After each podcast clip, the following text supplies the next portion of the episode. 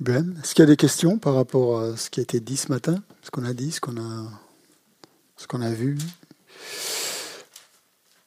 Non, sur Zoom, personne. C'est la grosse digestion.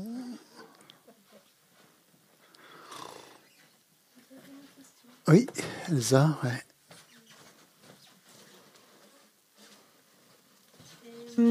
C'était par rapport euh, quand tu disais que le dharma devenait un poison. Je n'ai pas trop compris si c'était quand on étudie sans méditer ou euh, quand on utilise le dharma dans le contexte des, des huit dharmas mondains, genre pour être plus reconnu ou, euh, euh, c'est très difficile de se débarrasser complètement des huit dharmas mondains. Mm. C'est quelque chose qui nous colle à la peau euh, jusqu'à ce qu'on ait atteint le renoncement, et voire, voire plus, le renoncement en tout cas. Ouais. Donc c'est euh, ça, il faut, il faut les surveiller bien sûr. Hein. c'est normal, normal de, de, de, les éviter, mais c'est très difficile d'y arriver. Et euh, donc c'était pas pour ça. C'est juste quand on, en fait quand quand quand le dharma devient uniquement une, une, une, une un hobby, on va dire, intellectuel euh, parmi d'autres, et on a l'impression de, de, tout connaître, tu vois, de tout connaître. Donc finalement, chaque fois qu'on entend euh, les mêmes choses, euh, comme on ne les a pas approfondis, ça reste toujours en surface et on a l'impression de réentendre chaque fois, la, chaque fois la même chose sans que ça nous touche vraiment. Parce qu'on reste toujours en surface du fait qu'on n'a pas vraiment essayé d'intégrer. Intégrer, enfin intégrer c'est déjà difficile, mais au moins commencer à intégrer ça. Et quand on a l'attitude de commencer, de vouloir intégrer, là, rien ne nous paraît la même chose, justement. Parce que chaque fois, il y a petites choses qui, que l'on n'avait pas vues et du fait qu'on est en train d'évoluer, on les perçoit mieux. Ce qui est d'ailleurs euh, un peu, euh, je sais pas si tu as remarqué, mais par exemple quand le Dalai Lama, sa sainteté le Dalai Lama enseigne, et eh ben autour de lui, devant lui, il y a tous les guéchés viennent alors qu'ils ont une connaissance. Ça fait, ça fait 50 ans qu'ils étudient les lamrim et chaque fois que sa sainteté enseigne, ils viennent quand même parce qu'ils savent qu'en euh, venant de lui, ils vont capter, euh, ou pas, enfin, en tout cas, je ne sais pas comment ça se passe, mais ils, viennent pour. Euh, parce qu'ils savent qu'il y aura forcément une bénédiction déjà qu'ils vont recevoir, et cette bénédiction va les ouvrir d'une manière plus subtile, à un point plus subtil qu'ils n'avaient pas vu. Et donc, et ça, c'est justement le. C'est comme ça qu'il faut faire. C'est-à-dire que même si on a l'impression d'avoir entendu le même sujet, euh, on a, il y a à chaque fois quelque chose de, de plus profond à, à, percevoir, à entendre. Mm. Voilà. Donc quand, on est, quand le dharma devient un poison, ça veut dire qu'on n'utilise plus le dharma pour se soigner, en fait, mais euh, on est complètement, on peut plus, ça, ça ne nous touche plus. Quoi. Donc ça ne peut pas nous guérir de nos perturbations mentales, par exemple. Hein. Parce qu'on pense qu'on est presque au-dessus du dharma, quoi, à la limite. Qu'on en connaît mieux que les autres, plus que les autres, ou mieux. Ça peut être un signe d'autosabotage. Euh, d'autosabotage semblant que je travaille sur moi, mais je le fais pas. Oui, ça peut être ça. Oui, oui, ça peut être, oui, ça peut être subtil, effectivement. Euh, ça, ça, peut prendre des formes très subtiles. C'est lié à l'orgueil, hein, essentiellement. C'est lié à l'orgueil. Et l'orgueil, c'est la pire des perturbations mentales les pratiquants du dharma. Parce que là, justement, c'est contraire au dharma, l'orgueil. Alors que l'humilité, c'est ça qui permet justement de rester ouvert et de rester, euh, pouvoir absorber en toute humilité euh, ce qui est dit, quoi. Mm-hmm. Et j'avais une autre question euh, par rapport à, à la motivation, développer la motivation sur l'éveil. Moi, j'y arrive pas trop parce que, comme euh, mâcher la, la pièce d'or. Comment? Le, truc de tester que si c'est de l'or ou pas, mais on ne peut, pas, tout tester. C'est comme quelque chose de très abstrait. Euh. Ah bah. Du coup, c'est vrai que je répète cette phrase un peu atteindre l'éveil comme quelque chose un peu. Il y a deux choses là que, je disais. La première, c'est que il faut cette aspiration à atteindre l'éveil Il faut qu'elle nous parle, il faut qu'elle nous, nous évoque quelque chose. Ça, il n'y a pas à le tester, en fait. Hein. C'est un ressenti qu'on doit avoir. Si on réfléchit à la souffrance, à la sienne, à celle des autres, on va avoir naturellement le, désir de, de, se libérer soi-même de la souffrance. Et qui dit se libérer dit aussi euh, faire quelque chose pour les autres aussi. Ça va venir naturellement si on y réfléchit. Mais si on n'y réfléchit pas, si on se contente de répéter les mots de la prière, par exemple, de refuge et de bodhicitta, on peut très bien répéter ces paroles. Et à ce moment-là, on est, il se passe rien. Disons. Là, il n'y a, pas à tester. C'est juste euh, un ressenti. Où je parlais de tester, c'est par rapport à certains certains enseignements sur l'impermanence, par exemple, sur la précieuse existence humaine. On voit si ces enseignements euh, sont vrais ou pas. Quoi. On peut, on peut pas tout tester, effectivement. Il y a des enseignements, par exemple, sur, le karma que tu vas pas pouvoir tester parce que tu vois pas les, vies antérieures ou les vies futures ou euh, voilà. Donc là, quand tu peux pas tester, euh, il y a un certain degré de, confiance comment tu peux établir cette confiance? En disant, ben, par exemple, en, t'appuyant sur les enseignements que tu as pu tester, qui te paraissent vrais. Parce que par rapport à toi, ou par rapport à ce que tu as vu, par ton, comportement, ton, tes changements, c'est vrai. Donc si tu te dis à partir de ce moment-là, si ça c'est vrai, pourquoi le reste serait faux? Pourquoi est-ce que le Bouddha mentirait en fait? Si s'il y a des choses qui sont vraies euh, dans certains, pourquoi dans d'autres cas ce serait pas vrai? Donc là tu arrives déjà un petit peu d'ouverture, tu dis bah oui, c'est parce que je le vois pas en fait. Et j'ai encore besoin, donc là je peux pas vraiment tester, donc je reste dans cet état un peu entre deux de doute, en fait. C'est une espèce de doute, en fait, quand on n'arrive pas à tester. Quand Mais le doute, c'est très important, le doute. Hein? C'est pas quelque chose de négatif.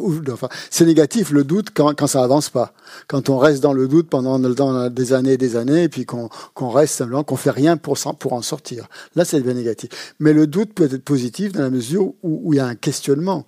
Et là, euh, ça va être positif au sens où on va vouloir résoudre ce doute. Si on n'essaye pas de le résoudre, ça ne sert à rien les doutes. Mais, tout, mais souvent, je pense que tous les grands pratiquants, euh, ils sont passés par des doutes, foncièrement, mais ils les ont résolus.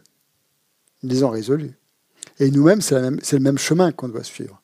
On aura forcément des doutes. On ne peut pas. Euh, euh, sinon, on serait Bouddha si on n'avait pas de doute. Si tout était comme ça, voilà il n'y aurait aucun doute. Et voilà, mais c'est pas comme ça que ça marche. Donc il faut servir du doute pour avancer. Et c'est forcé qu'il y ait des doutes. Donc le truc, c'est de pas accepter tout ça. Hein. C'est pas de, mais justement de, voir pourquoi on a des doutes. Il faut bien vous dire que euh, le Bouddha, lui, quand il a réalisé l'éveil, quand il est venu, il n'a pas essayé de se conformer à une tradition. Il n'a pas essayé de devenir bouddhiste. Hein il a vu les choses, en réalité. Il a, il par l'expérience. Par l'expérience, il a compris comment fonctionnait le karma, il a vu la vacuité, il s'est libéré. Il n'a pas essayé de se mettre dans un moule, lui, hein, de se mettre dans le moule bouddhiste, puisqu'il n'avait pas. Il a, il, il, a tout compris par expérience. Et nous, c'est la même chose, en fait, quelque part. On n'a pas à se mettre dans un moule bouddhiste. Ça, c'est très important, hein, ce que je dis. On a tous tendance à faire ça. On veut, tous être des gentils bouddhistes, parfaits bouddhistes ou je sais pas quoi, et se mettre dans ce moule pour euh, pour, pour euh, croire à l'incarnation, avoir tout, tout juste, quoi, en fait, être un bon, bon élève. C'est bien, hein mais c'est pas comme ça que ça marche, parce que là, on se met, on se met, et à un moment donné, ça va péter, quoi. Ça va être trop, trop serré. On aura besoin de, de se libérer un petit peu si, on fait ça trop tôt, euh, ben voilà, on va se mettre dans un moule, mais, mais on n'avance pas vraiment, parce qu'on s'est mis dans un moule qui nous correspond plus ou moins, mais voilà, on essaye de se transformer, mais c'est pas vraiment, vraiment nous, quoi. Donc c'est plus vraiment par l'expérience, par le qu'on va arriver à, comprendre les choses. Ça, c'est important. C'est comme ça que le Bouddha a, fonctionné. Hein. Il, a, remis en doute euh, euh, tout ce qu'il percevait tout ce qu'on lui cachait aussi, parce qu'on ne voulait pas lui montrer la vérité pour euh, des raisons de son époque. Quand c'était un prince, il fallait pas qu'il fallait qu'il assume sa fonction de prince et qu'il qu'il parte pas sur les routes comme ça à errer comme ça comme un, comme un, sadhu ou un yogi son père voulait pas Donc, euh, lui, il n'a pas essayé de se mettre dans le moule des yogis. Il, est allé voir, euh, il est parti, et puis advienne ce qui ce qui deviendra. Quoi. Il, a, il, a, il a tout acquis par expérience. Et c'est un peu ça aussi. Mais cette expérience veut dire justement faire l'expérience des choses. Ne pas en avoir peur. Pas avoir peur de ses doutes, pas avoir peur de, pas avoir peur de douter. Hein.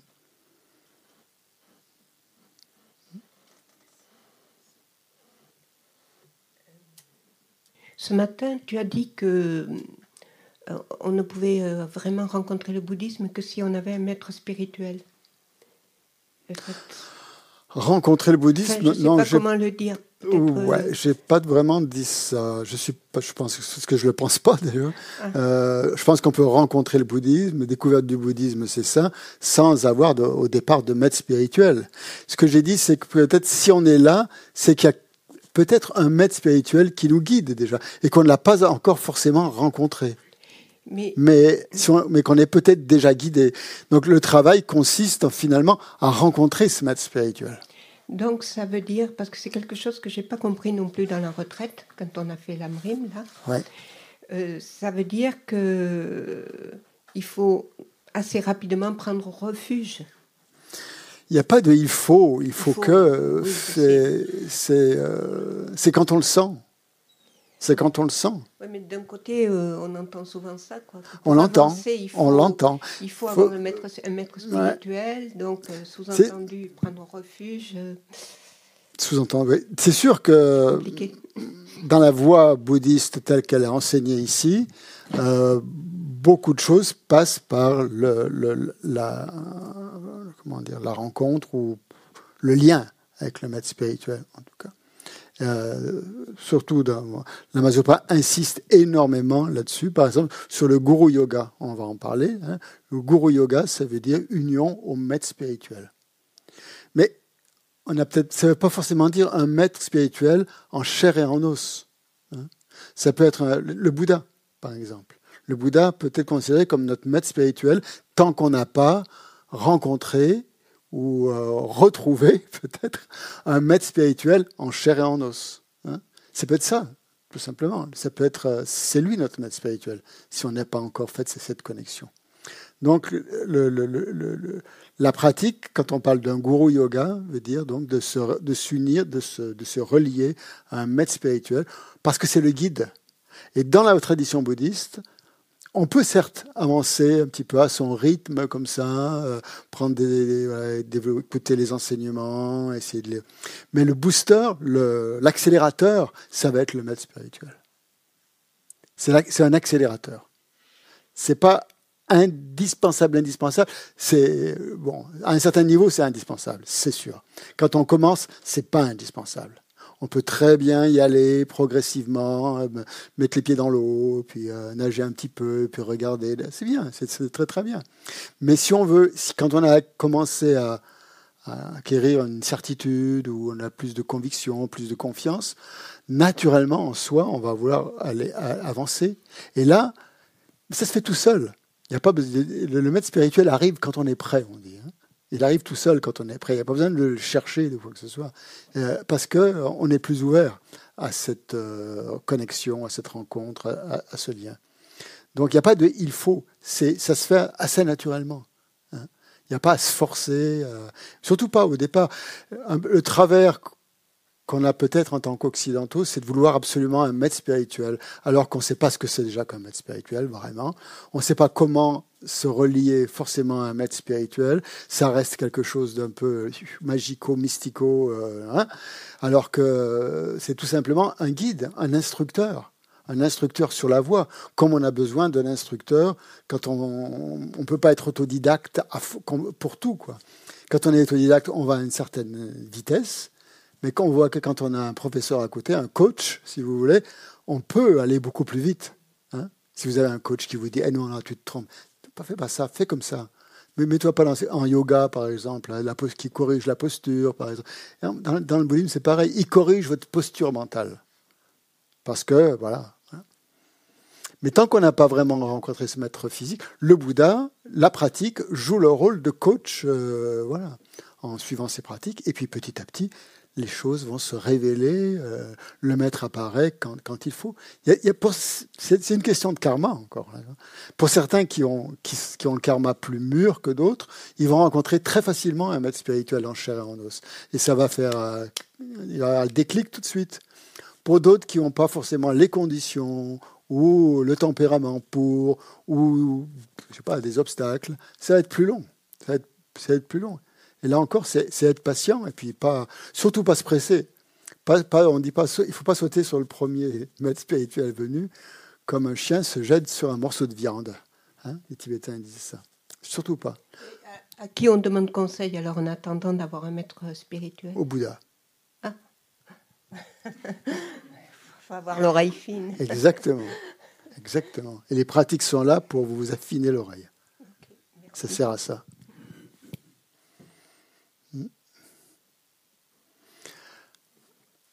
Euh, d'autres questions. Zoom.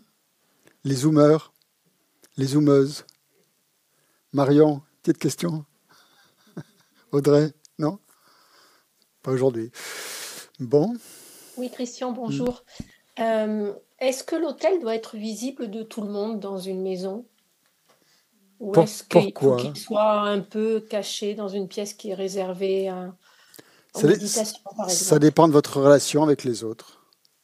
Si les autres euh, vous soutiennent dans votre pratique bouddhiste et sont en parfait accord avec ce que vous faites, très bien, eh bien, c'est bien de les intégrer dans votre pratique et l'hôtel sera là pour, euh, comme une bénédiction commune, on peut dire, une bénédiction pour, pour toute la famille ou pour tous ceux qui vivent avec vous, autour de vous.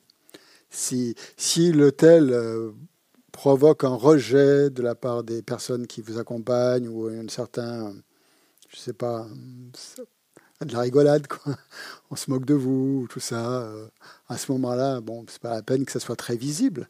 Ça peut. Après, le, c'est pas pas d'ostentation non plus. Hein. Euh, si vous, si vous sentez que ça peut euh, heurter certaines personnes, ne faites pas un grand hôtel que tout le monde voit et qui soit très affiché comme ça. Faites quelque chose de très discret une petite image du Bouddha. Avec, si vous pouvez pas mettre vos huit bols d'eau, ben vous n'en mettez qu'un, ou vous mettez un, bouquet de fleurs, ou vous mettez, vous mettez ce que vous voulez, ou une petite lampe, peu importe hein, au début. Après, moi je sais quand j'ai commencé euh, le bouddhisme, je n'étais pas très attiré par les hôtels, tout ça. Je voulais quelque chose de plus zen. Et euh, voilà, j'avais juste une statue du Bouddha avec euh, une lampe, un, peu de fleurs ou quelque chose qui, quelque chose qui me parlait à l'époque, à côté du Bouddha. Une photo de Jimi Hendrix, par exemple. J'avais ça. J'étais jeune. non, non, mais voilà, que ça, fasse partie du quotidien, en fait, hein, de ce que vous aimez. Euh, s'il y a des photos de votre famille, de vos enfants à côté, bah, très bien, pourquoi pas. Voilà. Faut, voilà, faut que ça reste discret. Dans, je pense que le. Enfin, je sais pas, ça dépend de votre tempérament aussi. Hein. Moi, j'aime bien que ce soit discret, mais bon, il y a des gens aussi qui, qui, sont plus enveloppants, qui veulent que, voilà, que ça rayonne pour tout. Et si c'est bien accepté, ben, allez-y, hein. ne vous gênez pas. On dit que le, le, pouvoir euh, de, l'objet, enfin, l'objet a un grand pouvoir hein, par lui-même. Une statue d'un Bouddha, surtout si elle est si elle est remplie de mantras à l'intérieur, vous savez, les, statues qui sont chargées, comme c'est le cas sur l'autel, les stupas ici, sont chargées de, substances sacrées, de, mantras, de sutras, de textes, et tout ça. Donc c'est fort, quoi. Donc forcément, ça, ça, on dit que ça, ça, a un impact. Et même rien que la forme d'un Bouddha, déjà, ça a un impact. D'ailleurs, on en trouve partout maintenant des Bouddhas ça décore. Mais pourquoi pas hein? Pourquoi pas? Hmm? Oui? Merci. Avec plaisir. C'est bon? Bien, bah donc on reprend euh, la suite. Donc on se reconcentre quelques instants, on prend quelques inspirations, expirations.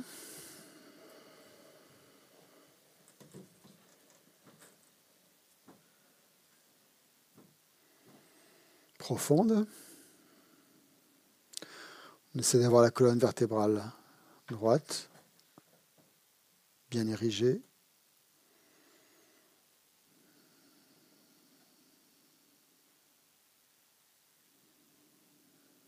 Les épaules détendues.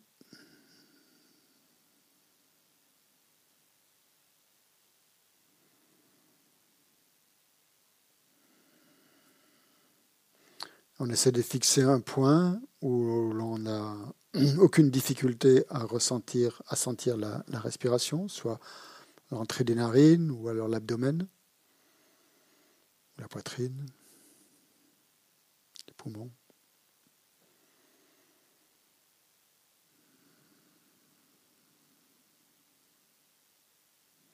On essaie de compter au moins 10 cycles respiratoires.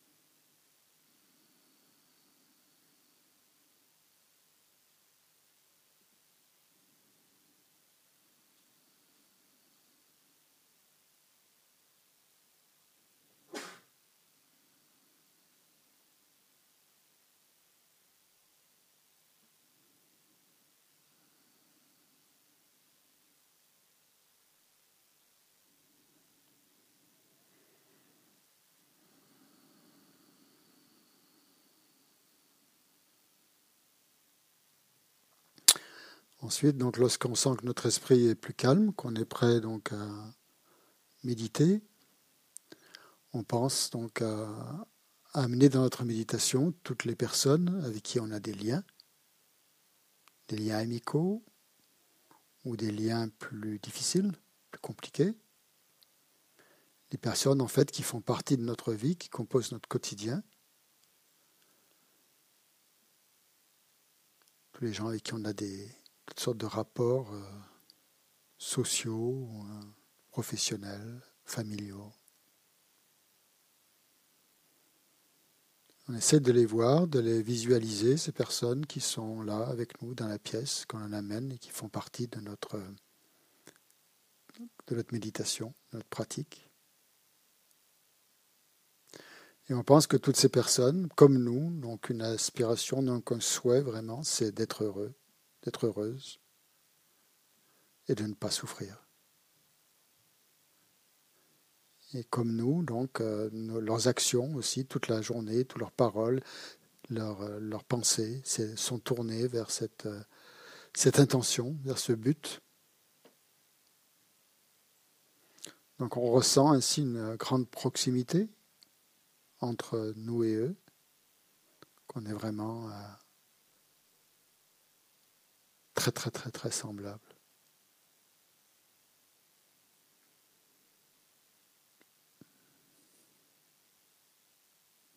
Et on pense, on va plus loin, on pense qu'il en est de même, exactement, pour tous les êtres, quels qu'ils soient, quelle que soit leur forme, quel que soit leur corps, leur nationalité, leur sexe, leur euh, tout. tout ce qui apparemment, superficiellement les différencie, au fond, ont exactement les mêmes aspirations. Tous aspirent à être en paix, à être tranquille, à être heureux, et ne pas, ne pas être perturbés par des, émotions négatives. Ainsi donc on ressent ce désir nous-mêmes de nous, libérer de ces voiles, de ces obscurcissements mentaux. Et même d'envisager la possibilité d'aider tous les êtres à se libérer aussi. Sachant que pour cela, pour vraiment aider les êtres, pour vraiment y arriver, y parvenir, il nous faut être Bouddha. Donc c'est à ça que l'on aspire. Et c'est pour ça que l'on va s'intéresser à la manière de pratiquer le dharma, de structurer notre vie pour que le dharma en fasse intégralement partie.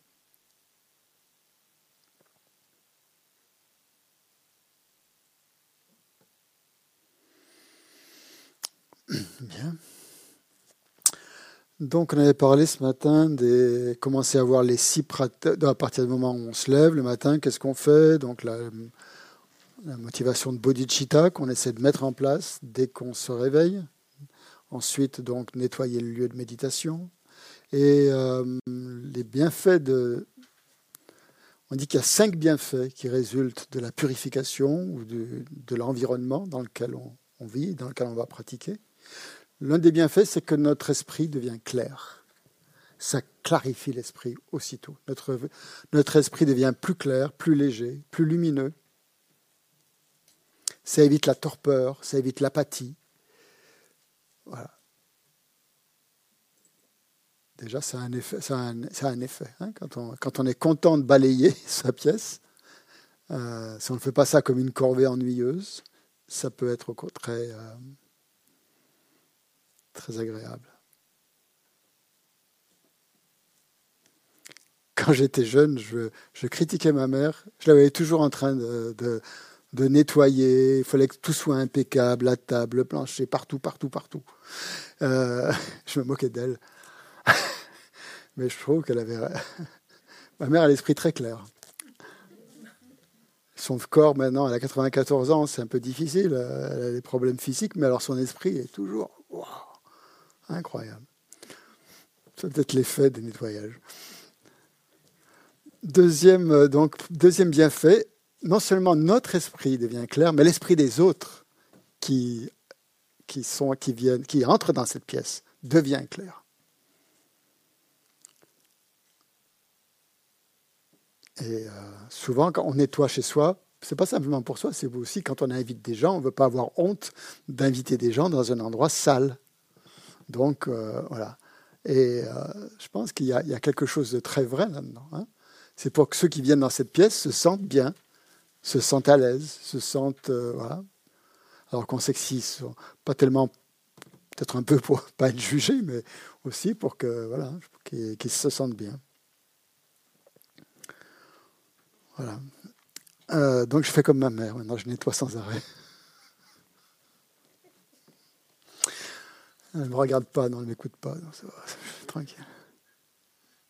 Elle regarde que sagesse bouddhiste. troisième effet, troisième bienfait, c'est que ça plaît aux déités, on dit. Ça, c'est quand même plus bouddhiste, plus spiritualisé. Les déités vont venir plus facilement. Alors, ça, je ne sais pas pourquoi. On dit que naturellement, elles sont plus disposées à aider les autres, à protéger les pratiquants du dharma quand on les. Voilà. Euh, quand elles, euh, elles sont plus attirées par un environnement pur que par un environnement impur. Bref, il y a plus de déités dans les terres pures qu'il y en a dans des endroits impurs. Voilà. Oui. Ça, on peut débattre là-dessus, hein, peut-être. Mais bon, Euh, les déités, elles ne peuvent pas venir dans un endroit qui n'est pas propre parce que ça les attire pas. Les déités ont besoin de. Hein, c'est un peu une New Age. Elles sont très New Age, les déités. Il leur faut là, du blanc, il leur faut là, des, du parfum. Moins de compassion Comment? Ont-elles moins de compassion? Je pense qu'elles viennent quand même, mais euh, je ne sais pas, elles sont peut-être moins, moins enclines à venir. Euh, dans un, voilà, dans un lieu qui n'est pas propre. Ça fait partie du, peut-être la définition d'une déité.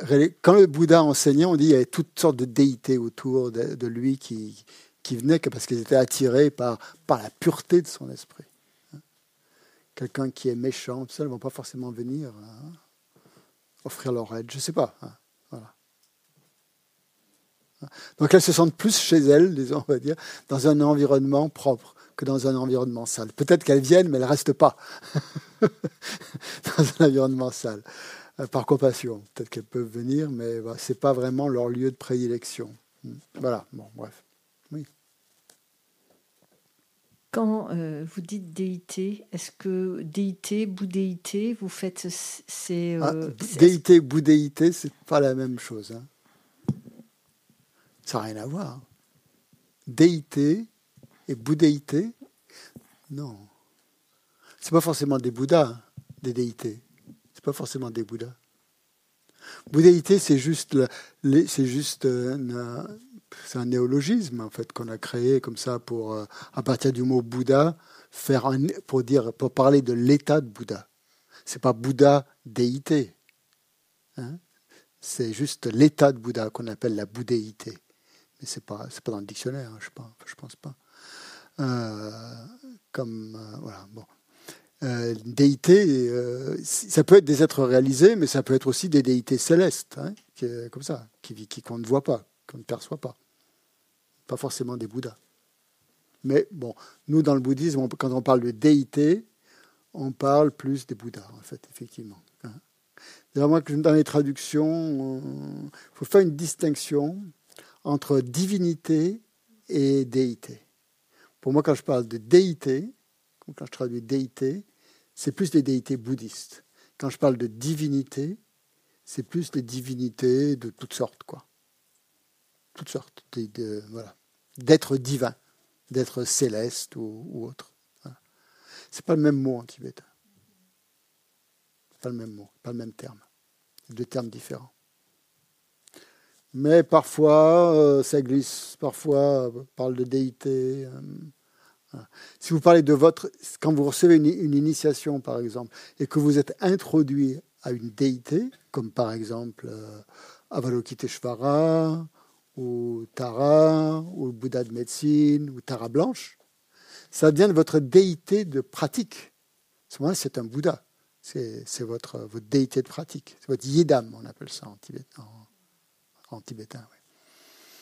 Et euh, ça devient votre déité. Hein. C'est une déité qui, dont vous avez reçu l'initiation et que vous pratiquez comme un Bouddha, en fait, pour atteindre l'éveil. Quand on parle des divinités, c'est plutôt ces êtres célestes qui sont encore dans le samsara, souvent, certains, hein, font partie du samsara encore, mais sont euh, dans un autre domaine que nous, dans une autre sphère. Pas dans la sphère. Elles peuvent venir peut-être dans la sphère humaine, mais ce n'est pas leur domaine c'est un domaine céleste. Mais ils sont dans le samsara. Hein, il y a six classes d'êtres, hein, depuis les enfers jusqu'aux dieux, jusqu'aux divinités, justement, qui font partie de. Il y a plusieurs niveaux de divinité, qui sont dans des états d'absorption méditative, mais qui sont encore dans le samsara, qui sont encore prisonniers du samsara. Mais qui peuvent. Hmm? C'est des devas, oui, exactement. En sanskrit, on les appelle des devas, oui, tout à fait. C'est ça. Donc c'est appelé aux déités, c'était le troisième point. Ensuite, ça crée des causes de beauté. Tout le monde a envie d'être beau, c'est normal. Donc le fait de nettoyer son, environnement, ça, crée des causes pour avoir euh, bah, une beauté physique. Mais pas simplement la beauté physique, euh, euh, mais aussi une moralité pure. Quelqu'un de beau, une belle personne, on dit. Hein. C'est pas forcément une personne qui, a des beaux traits physiques, mais c'est une personne qui a une certaine pureté dans sa, dans son éthique, dans sa moralité, qu'elle euh, voilà, a une certaine noblesse, voilà. Donc, euh, on devient quelqu'un de beau aux yeux des Bouddhas. une belle personne. Hein, ça crée les causes pour ça. Ça pas dire voilà, dans la vie prochaine, ou peut-être dans cette vie.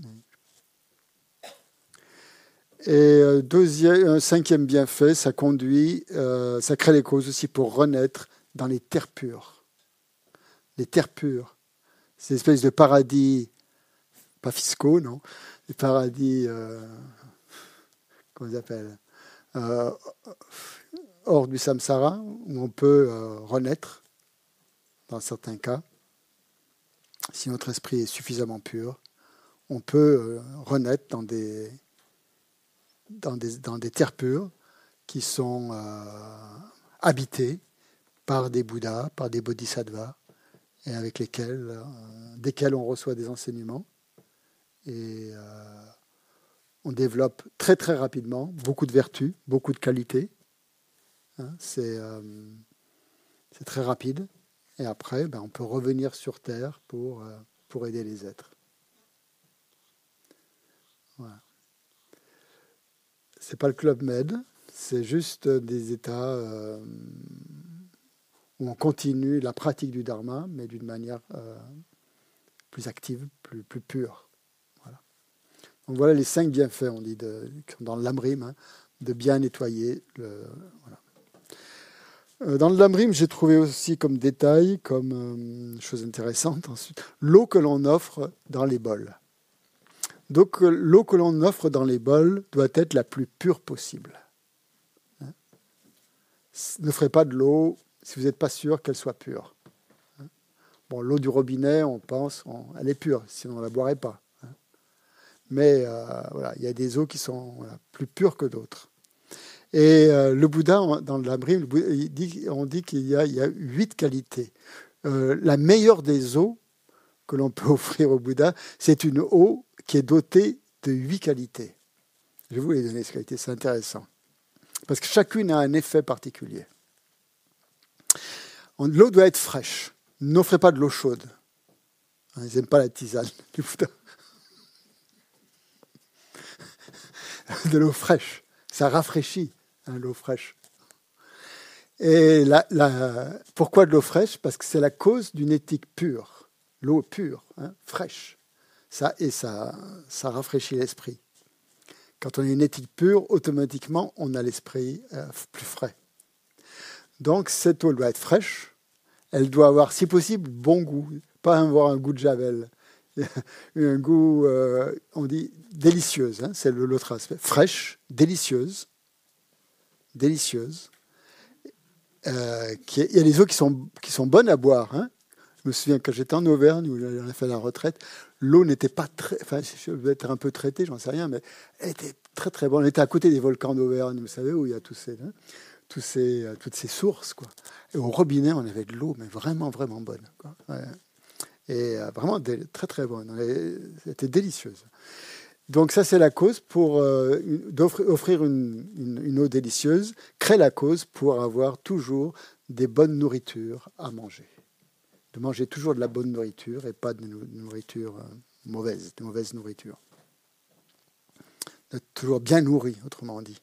Donc elle doit être délicieuse, elle doit être fraîche, elle doit être délicieuse, légère. La légèreté de l'eau aussi. Il y a des eaux légères et des eaux qui sont plus lourdes. L'eau bouillie, par exemple, est assez lourde à digérer, hein, contrairement à l'eau non bouillie qui est beaucoup plus légère. Donc, euh, alors une eau légère, c'est la cause d'une félicité physique et mentale. Hein, autrement dit, l'esprit devient plus léger. Hein, donc, euh, ça amène de la félicité, la joie dans le corps et dans l'esprit. Euh, haute qualité, quatrième qualité de l'eau, elle doit être douce une eau douce. une eau douce, euh, pas, donc pas salée, hein, hein de l'eau douce. C'est la cause d'avoir un esprit doux, paisible et doux.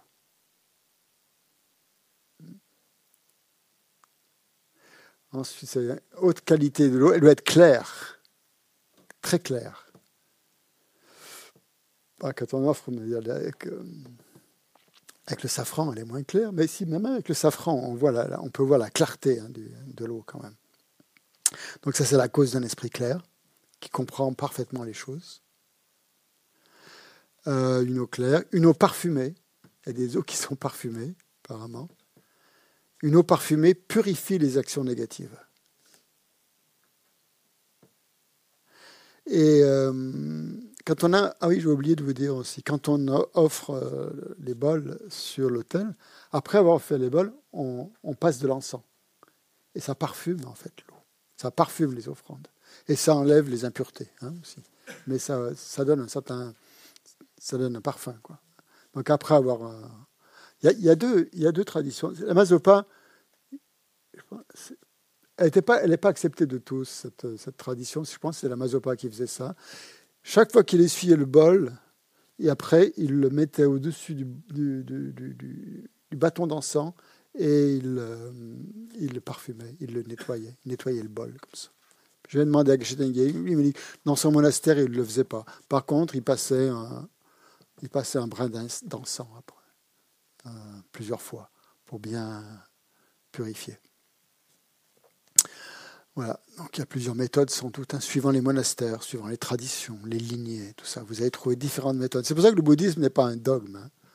parce que bon, c'est jamais comme ci ou pas comme ça. C'est souvent il y a, des, adaptations suivant les, les réalisations des maîtres aussi. Peut-être qu'ils voient que c'est plus bénéfique de faire comme ci ou de faire comme ça à une certaine époque. Après, ça change.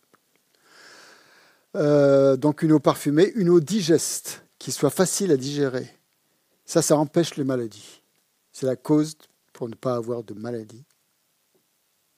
Une eau très digeste. Et euh, la dernière des qualités, une eau qui n'irrite pas la gorge, qui ne soit pas un peu acide ou euh, je sais pas, qui ne soit pas irritante pour la gorge. Et donc ça, c'est la cause pour avoir une voix douce et agréable à entendre. Donc tout ce qu'on fait, c'est ça. Le karma est partout. Hein. Tout ce qu'on fait, la moindre, moindre geste, la moindre parole, la moindre pensée, ça a des conséquences. Donc quand vous faites vos bols aussi, si vous pensez à ça, euh, ça, aura, ça, aura, des effets. Même si, euh, voilà, euh, c'est comme ça, hein, même pas besoin d'y réfléchir. Donc voilà, une eau fraîche, une eau délicieuse, une eau légère, une eau douce, une eau claire, une eau parfumée, une eau digeste et une eau qui n'irrite pas la peau. Après, le résultat ne va pas forcément venir dans cette vie. Hein. Ça peut venir dans la vie prochaine. Mais ça peut aussi venir dans cette vie, ou dans les vies futures encore. Hein. Ah, voilà. Le plus important, malgré tout, c'est quand vous offrez votre bol d'eau, c'est d'avoir un esprit de bodhicitta. C'est-à-dire de penser au, au bien des êtres. Vous offrez ces substances au Bouddha, certes, mais aussi vous lui dites, c'est pour le bien des êtres. Ces offrandes, avec ces offrandes, donnez-les aux autres. Faites le bien des autres. Faites ce que vous voulez avec, mais que ça soit bénéfique aux autres. Quand Jadot Rinpoche est venu euh, à l'Institut euh, ce printemps, il a parlé un petit peu de différents conseils. Moi, je n'ai pas tout retenu, je n'ai pas tout noté. Il y en a un que j'ai retenu, que j'essaye d'appliquer tous les jours. C'est que quand vous faites une petite, quand vous allumez une petite bougie sur votre hôtel, votre ou que vous faites euh, une petite, une petite lampe à beurre ou une petite petit chauffe-plat comme ça, quand vous allumez une, bougie, même si c'est c'est rien d'allumer une bougie, c'est un geste tellement banal maintenant d'allumer une bougie. Chaque fois qu'on mange maintenant, avec quelqu'un c'est un peu intime, on allume une bougie. Euh, faites-le avec, un esprit de bodhicitta. Pensez au bien des êtres. Que, que cette lumière qui émane de cette, de cette lampe éclaire l'humanité, éclaire les autres, et soit paisible, amène de la paix dans le monde, euh, dans l'univers, qui en a beaucoup besoin. Voilà, donc, euh, j'essaie de penser à ça quand j'offre euh, une, une, lampe, que ce soit pour le, bien des êtres. Donc c'est ça le plus important en fait, que notre motivation au moment où on fait l'offrande, elle soit vraiment imprégnée de bodhicitta, de l'esprit d'éveil, de, toutes ces pratiques, tout ce qu'on fait, on le fait pour atteindre l'éveil, parce qu'on veut être bénéfique aux êtres. Hein. On le fait pour ça. Donc puisse, euh, tout ce que je fais là, ces offrandes, euh, nettoyer la pièce, eh, m'amener à l'éveil pour, le bien de tous les êtres. Hmm. Et en plus de ça, ça va apporter toutes ces choses que l'on fait correctement, ça va apporter un bien-être immédiat, euh, immédiat pratiquement, hein, et des conditions assez favorables au quotidien. Et ça, c'est l'effet immédiat qui, qui, qui, en résulte. Donc ça, c'était la deuxième pratique du... Où est-ce qu'on en est donc dans, dans les dans les pratiques donc, euh, quotidiennes, donc les six pratiques préparatoires de euh, l'autel et des, euh, des offrandes. On est toujours debout. Hein. on ne s'est pas encore assis sur le coussin. Mais on ne va pas s'asseoir tout de suite parce que alors ça, c'est pas obligatoire. C'est, c'est pas dans les, dans la tradition des, six pratiques préparatoires, c'est la mazopa qui l'a ajouté. Et, euh, mais il n'y a pas que la mazopa qui l'ajoute. J'ai remarqué que d'autres lamas aussi faisaient la même chose. Avant de s'asseoir, après avoir fait les offrandes, on fait les prosternations. Donc le minimum, c'est trois. Hein. trois prosternations avant de s'asseoir. On peut les faire aussi avant de faire les offrandes ou après, ou les deux, chaque fois. Mais le mieux, ce que fait la mazopa, c'est de la prosternation au 35 Bouddha. Faire des, faire des prosternations au 35 Bouddha. Donc là, vous avez, c'est ce qu'on faisait pendant la retraite. Hein. Donc pendant la retraite, il y avait quelqu'un qui, il y avait des gens qui nettoyaient la pièce tous les soirs ou tous les matins. Le soir, on le faisait. Comme ça, il n'y avait pas besoin de le faire le matin. On peut faire ça aussi. Euh, les hôtels étaient faits. Chaque fois, il y avait une ou deux personnes qui, faisaient l'hôtel. Et après, donc, quand on arrivait, donc on pouvait, euh, tout était prêt on n'avait plus qu'à se prosterner. On faisait bien sûr la, motivation, la, pratique euh, de motivation. Donc dans cette pratique de motivation, euh, dans cette méthode, donc avant, on peut faire ça avant les, prosternations par exemple. Si on prend la méthode qui change une vie de souffrance en bonheur, vous avez donc là, vous pouvez vous asseoir donc à ce moment-là et vous récitez. Il y a une courte pratique euh, qui s'appelle intégrer les, les, points clés du lamrim.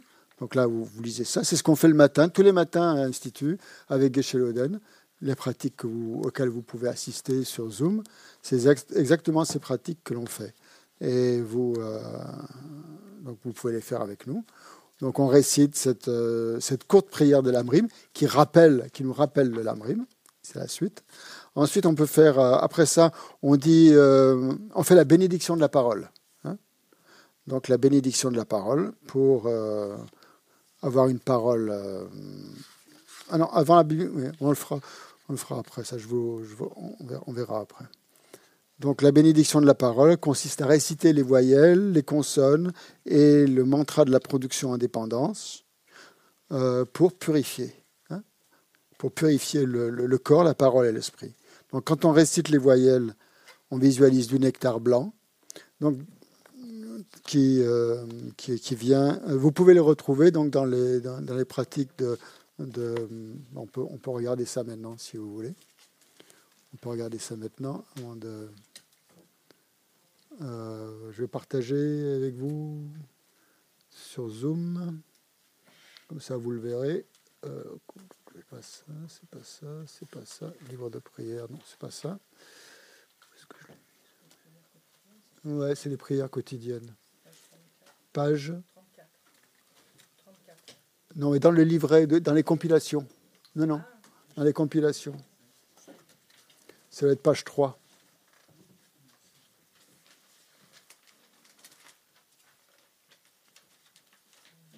Non, vous l'avez. Page 16. Page 16 Ah, 6, oui.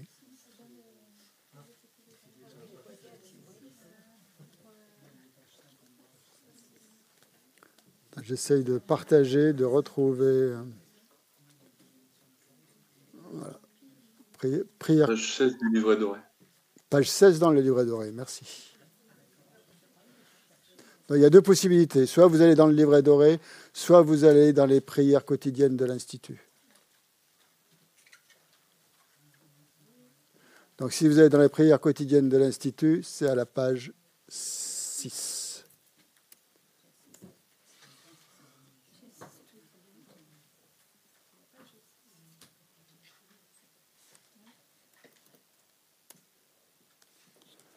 Voilà.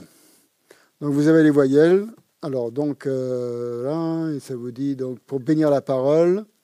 Donc bien sûr, vous prenez refuge, vous produisez l'esprit d'éveil, tout ça. Ensuite, vous bénissez la parole. On vous dit pour purifier, pour bénir la parole, vous purifiez le jeu existant de son propre côté dans la vacuité. C'est-à-dire que ce jeu-là, auquel on adhère tous, ce jeu-là qui est bien là, bien ancré, on, l'envoie à, des kilomètres dans l'espace, on s'en débarrasse, il n'est plus là, hein, disparu. Donc euh, on pense euh, qu'il n'y a plus ce jeu intrinsèquement existant, existant véritablement, auquel on accorde une importance démesurée. Et à la place, donc, on apparaît sous la forme d'une divinité. Donc ça peut être euh, Avalokiteshvara ou ce que vous voulez. Si vous avez d'autres déités que vous pratiquez, vous pouvez visualiser sous cette forme-là. Sur votre langue apparaît la lettre A qui se transforme en un disque de lune. Ça, c'est très, une très belle pratique à faire. Donc, vous avez la lettre A qui est la lettre de la vacuité, hein, en fait, la lettre A. C'est la, lettre, la syllabe la plus, euh, la plus euh, courte, enfin la, forme la plus courte pour méditer sur la vacuité, la lettre A, qui se transforme en un disque de lune. Un disque de lune donc sur votre langue. Dessus, il y a une syllabe Om qui apparaît, qui est entourée par les voyelles, les voyelles sanscrites de couleur blanche, dans le sens des aiguilles du montre, les consonnes Kali de couleur rouge disposées dans le sens contraire, les mantras du cœur de la production indépendance de couleur bleue, dans le sens des aiguilles d'une montre. Voilà. Et vous pensez que de, ces, de toutes ces syllabes, des rayons de lumière émanent et ramènent les bénédictions de toutes les paroles mondaines et supramondaines sous la forme des trois mantras, les sept, les sept symboles royaux sublimes et précieux. C'est euh, voilà, ce qu'on offre dans le mandala, la précieuse reine, le précieux éléphant, le précieux ministre, le précieux cheval, etc. Et les huit signes de bon augure, c'est les huit signes qui sont là sur l'autel. Euh, l'ombrelle, la conque, euh, le lotus, le, nœud indestructible, la roue du dharma, le lotus, je l'ai dit. Qu'est-ce que j'ai oublié? Hein? L'ombrelle, oui, l'ombrelle, Les poissons aussi. Le vase de nectar, voilà. Ça fait 8. Donc ça. Et quand vous dites les voyelles, vous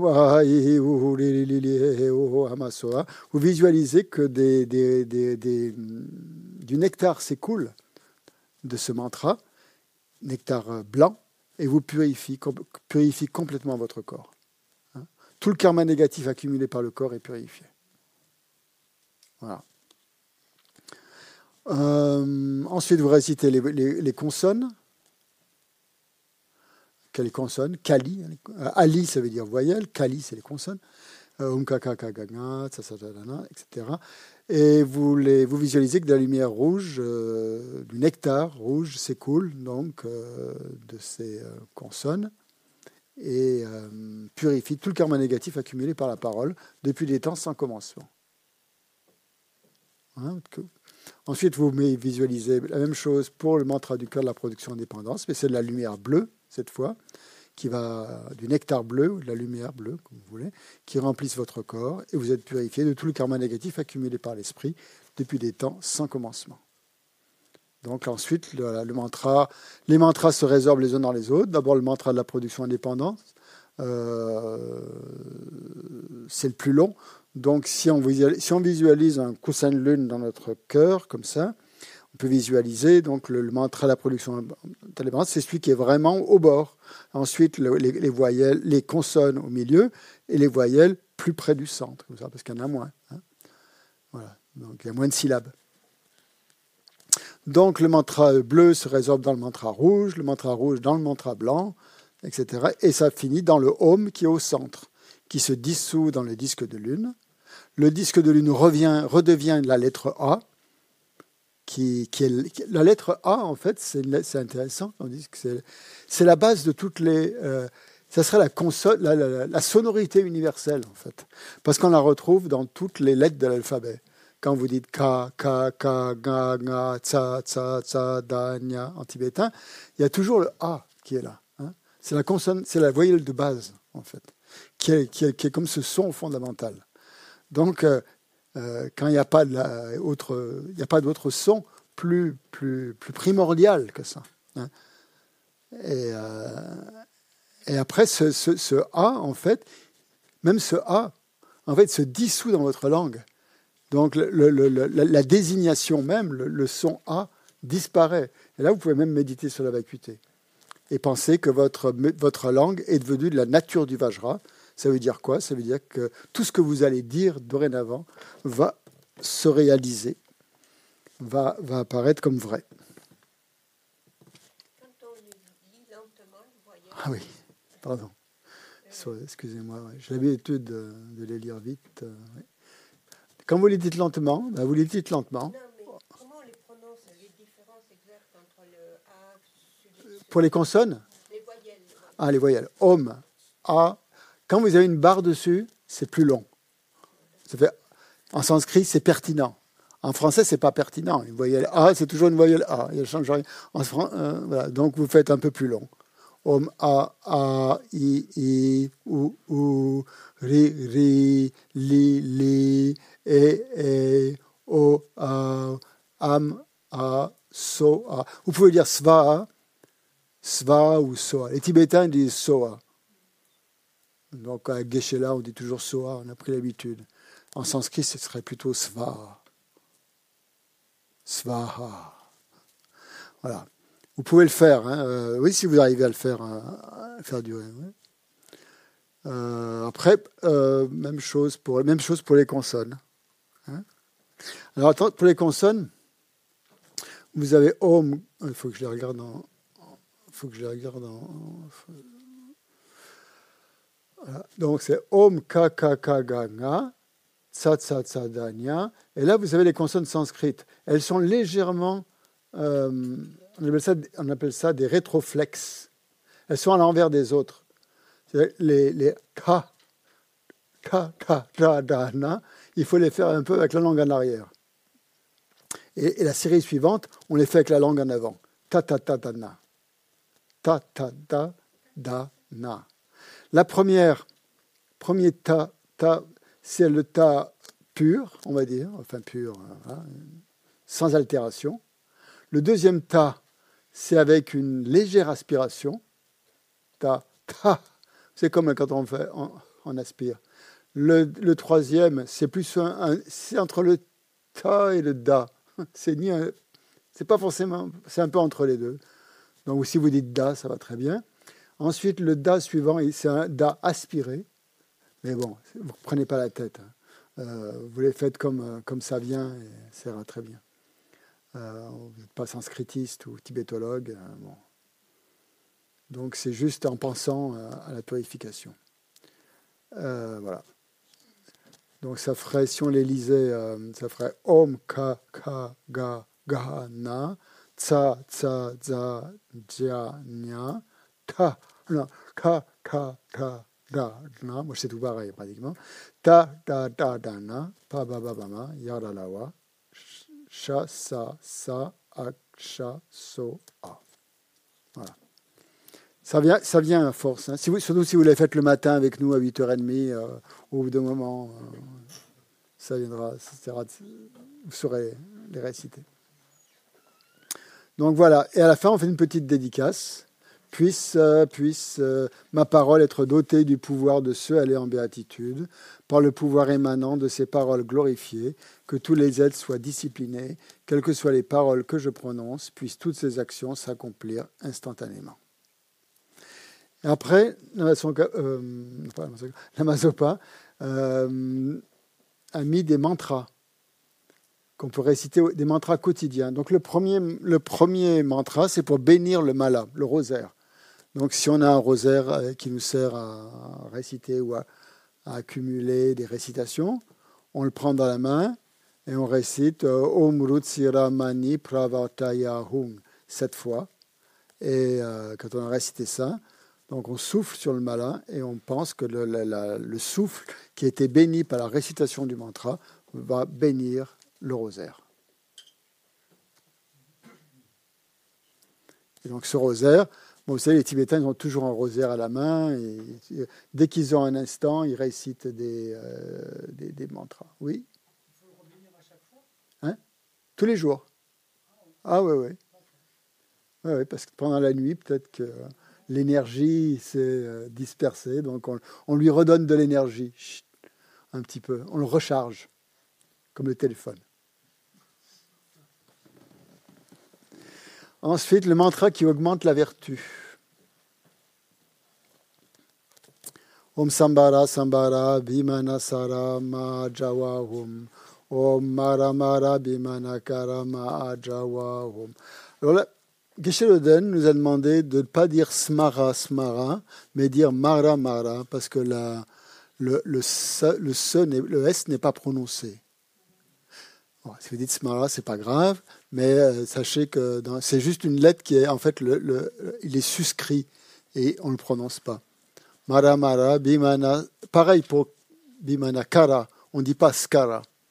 Bon, vous pouvez le barrer si vous voulez. Ma Jawa Hung.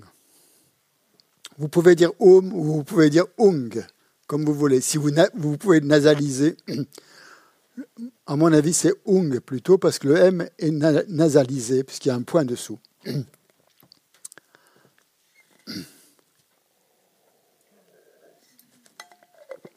Donc ce mantra va augmenter toutes vos vertus de la journée. Chaque fois que vous, ferez une, euh, vous aurez une pensée positive, une parole positive, un geste positif, ça sera multiplié par euh, cent mille fois. Oui, Christian, je voulais juste revenir sur euh, la bénédiction de la parole. Ouais.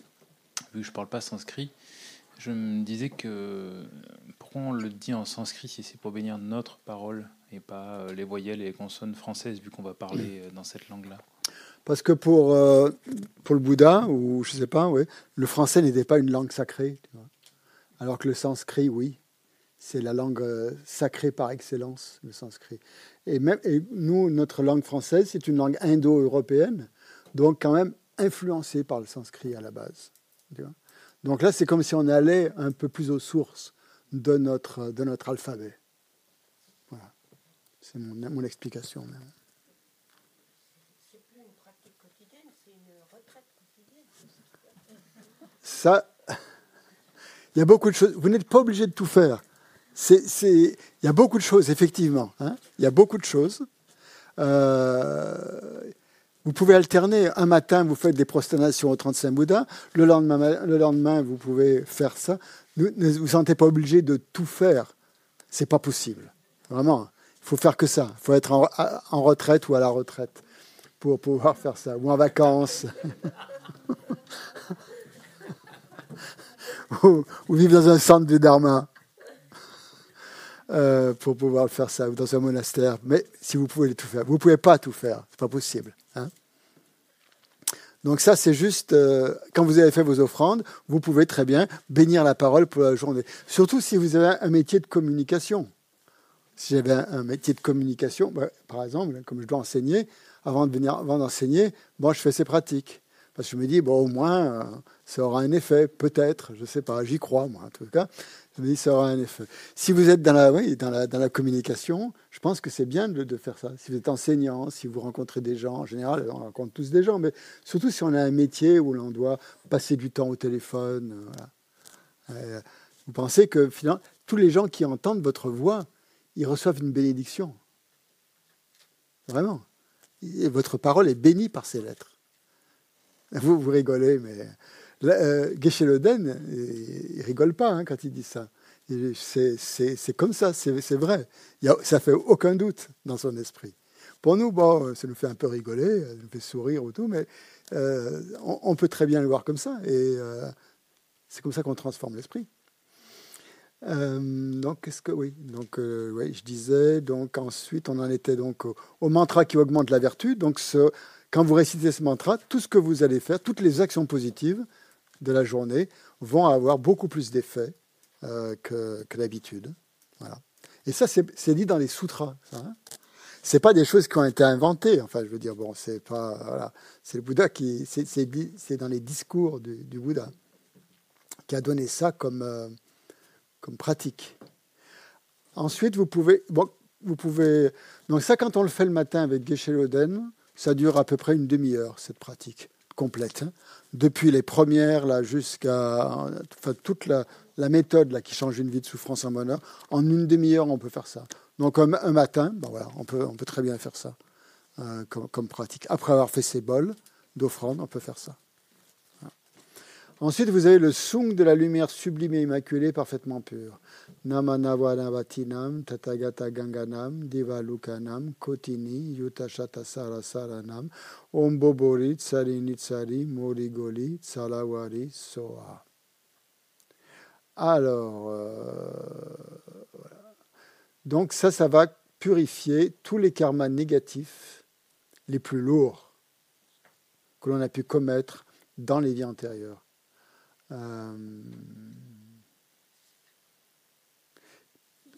le fait d'avoir récité ce mantra va, purifier euh, ces actes négatifs, non seulement pour vous, mais pour les autres aussi qui, les auraient euh, commises dans les vies antérieures. Hein.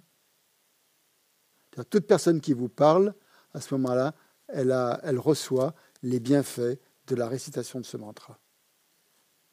Le simple fait d'entendre la voix d'une personne qui a récité ce mantra, ou d'être touché par son ombre, ou de toucher son corps, purifie les karmas négatifs accumulés dans la vie passée. Si vous récitez ce mantra, les esprits malfaisants ne vous posséderont pas, les poisons ou les éléments, feu, eau, air et terre, ne vous nuiront pas. Tous les Bouddhas vous protégeront et vous guideront. Tous les Devas, c'est ces déités qu'on invite, ainsi que ceux qui vivent dans l'observance des vœux, qui ont des vœux, vous soutiendront. Les mantras et rituels de magie noire ne pourront rien contre vous.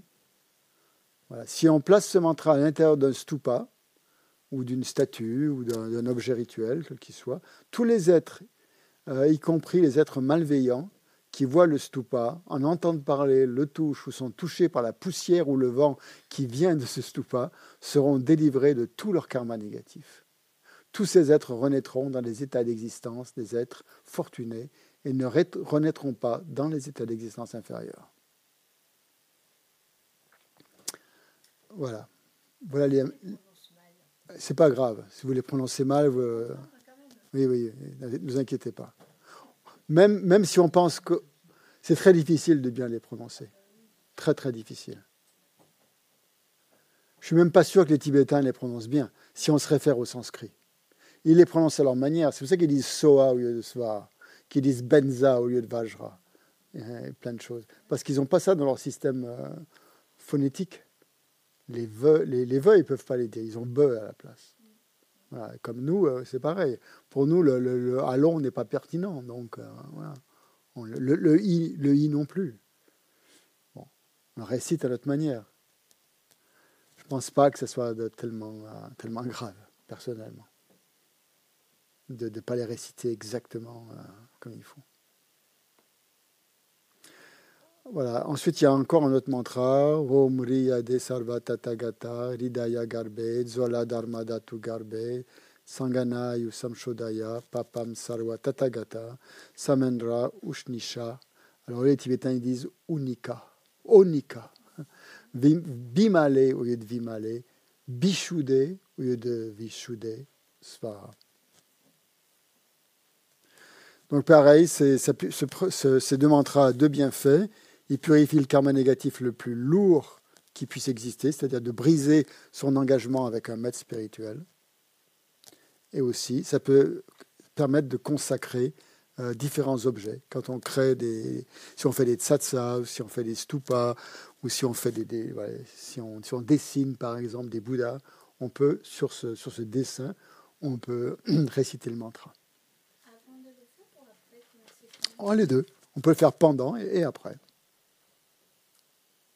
Ensuite, c'est un mantra de prosternation qu'on pourrait citer. Voilà, un deuxième mantra, Tayatam, Dale Dale. Ensuite, il y a la purification du lieu. Donc, on est chez soi, mais en fait, on a, invité les Bouddhas. C'est plus un lieu tellement ordinaire, hein.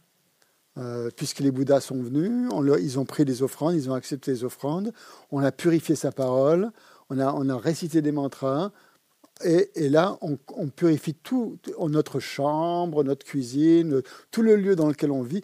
On ne le voit plus comme un lieu ordinaire, mais comme un palais, en fait, un palais céleste, dans lequel euh, on invite des êtres euh, réalisés.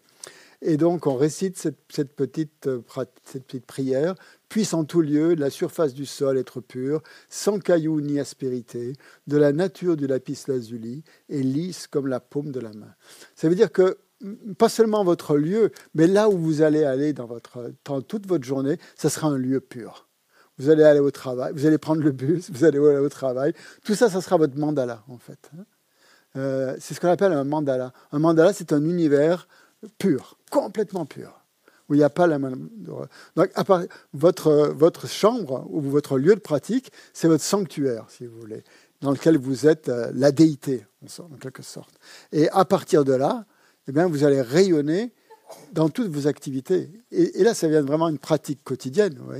plus vous allez vous mettre dans cet état d'esprit, plus vos actions vont devenir des actions euh, extraordinaires. Tout ce que vous faites. Votre parole est bénie, votre corps, votre parole, votre esprit, et vous allez purifier le lieu aussi. C'est-à-dire que le lieu où vous allez travailler, ça ne sera plus un lieu ordinaire. Ce sera un lieu où il y a des gens qui travaillent, qui vivent, qui ont des sentiments, qui ont ceci, qui ont cela, qui ont des peines de cœur, là, là, des problèmes avec leurs voisins, des problèmes avec leurs enfants, avec leurs conjoints, tout ça. Et tout ça, eh ben, vous rentrez dans cette énergie-là et vous purifiez tout. C'est-à-dire tout pur. Et vous ne voyez plus du tout les choses de la même façon. Donc vous pensez à ça, qu'en récitant ça, tout, ce que vous allez vivre dans la journée, tous les, lieux où vous allez aller, ce sera des lieux purs. Ce ne sera pas des lieux ordinaires. Et, vous, et dans la journée, après, vous vous en, vous, en rappelez. Vous dites, ah, mais oui, euh, là, des moments vous laissez, c'est normal, hein, on se laisse happer par son travail, euh, par ses relations avec les autres. Mais de temps en temps, on peut revenir en arrière, regarder son esprit, ce qu'on disait ce matin. Il faut regarder, là. Est-ce que je suis dans une relation? Qu'est-ce que c'est cette relation? Je vois ça comme un truc ordinaire. Je suis pris dans une émotion. Je suis quoi? Et là, vous pensez, ah non, mais c'est l'univers des Bouddhas. Hein. c'est les Bouddhas, c'est les autres qui veulent me montrer quelque chose. Eric Le micro pour Eric.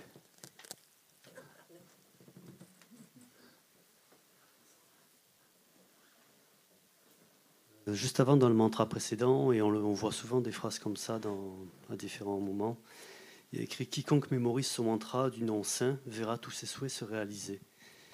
Comment tu interprètes ça? Comme c'est dit, hein euh, je pense que c'est nos souhaits pour le bien des êtres. Moi, je l'interprète plutôt comme ça. Pas nos souhaits trop égotiques, euh, tu vois, ou égoïstes. Hein, tu. Je pense que notre souhait d'atteindre l'éveil se réalisera. Tu vois, des choses comme ça. C'est pas forcément des souhaits immédiats, tu vois. Je, je pense pas.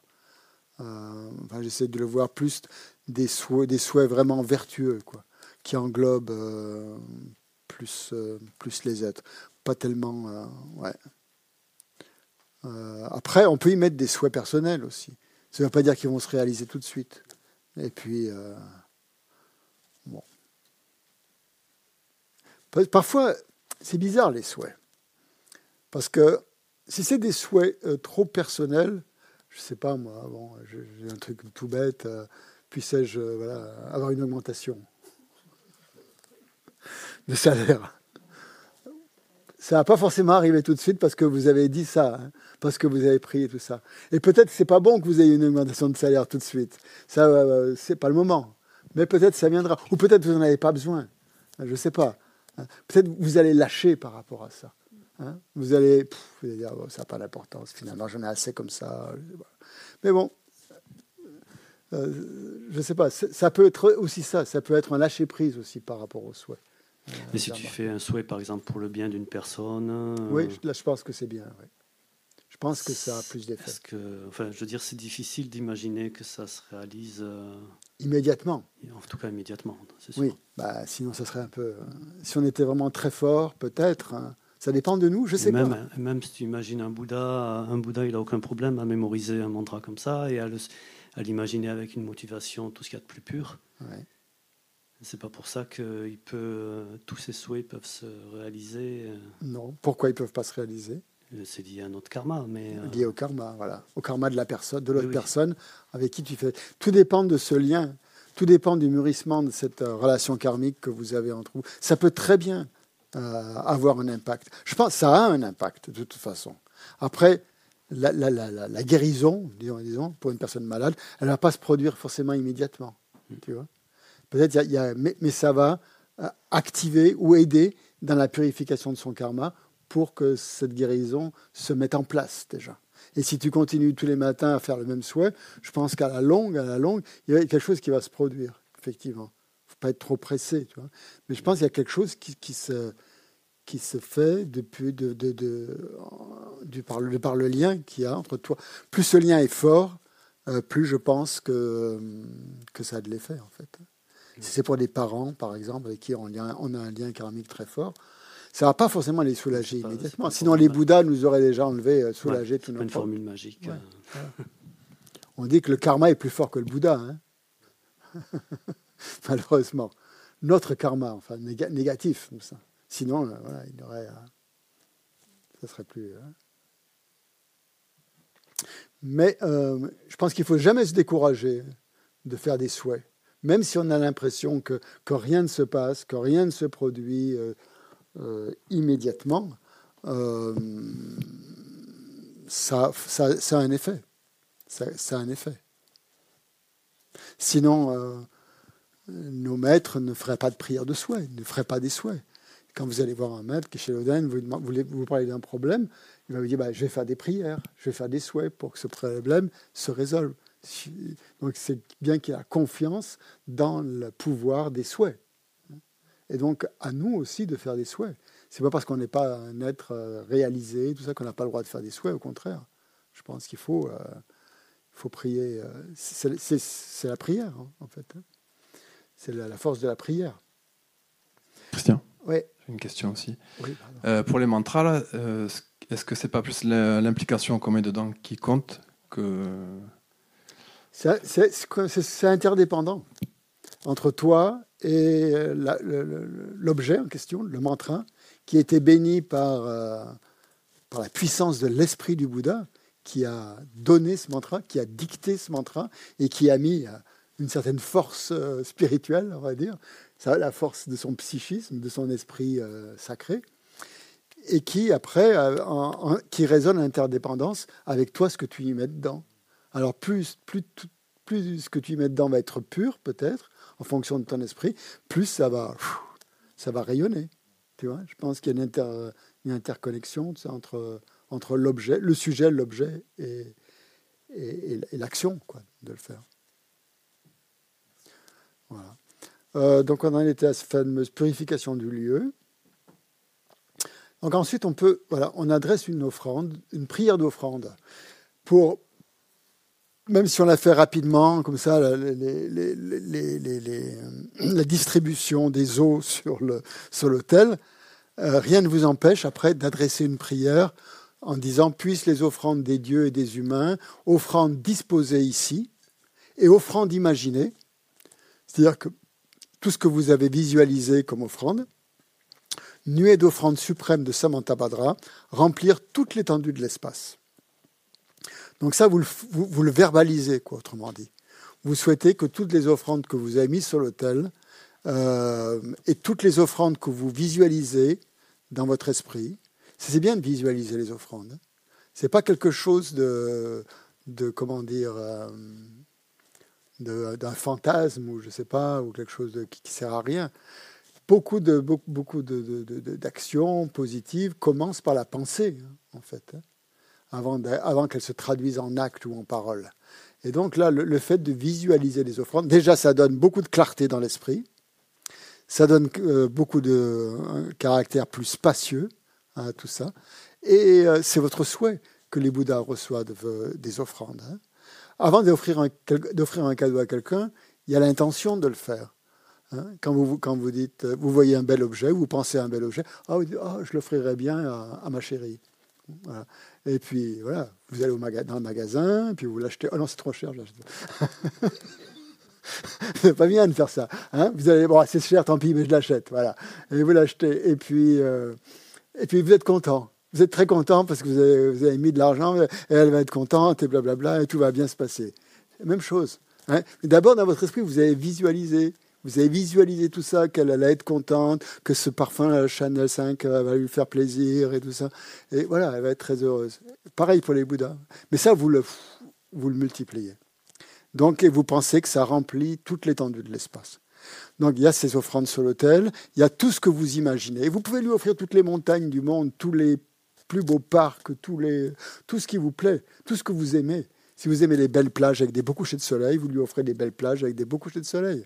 Si c'est euh, autre chose, je ne sais pas, euh, des choses pures quand même. Hein. Et vous les offrez et vous pensez que ça remplit l'espace.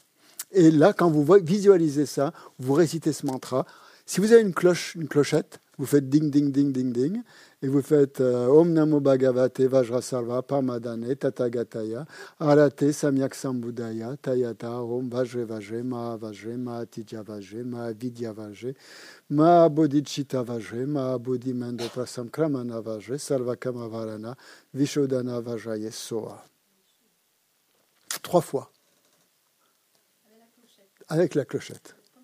Pas obligé, mais. Hein? Pas obligé, mais ça, transforme. Hein. Ça transforme. La, cloche, c'est le symbole de la sagesse. Hein. Vous tenez le Vajra et la cloche, si vous avez ça, et vous pensez que ce sont les, les moyens habiles et la sagesse, la compassion et la sagesse. Et toutes les pratiques sont bénies par la compassion et la sagesse.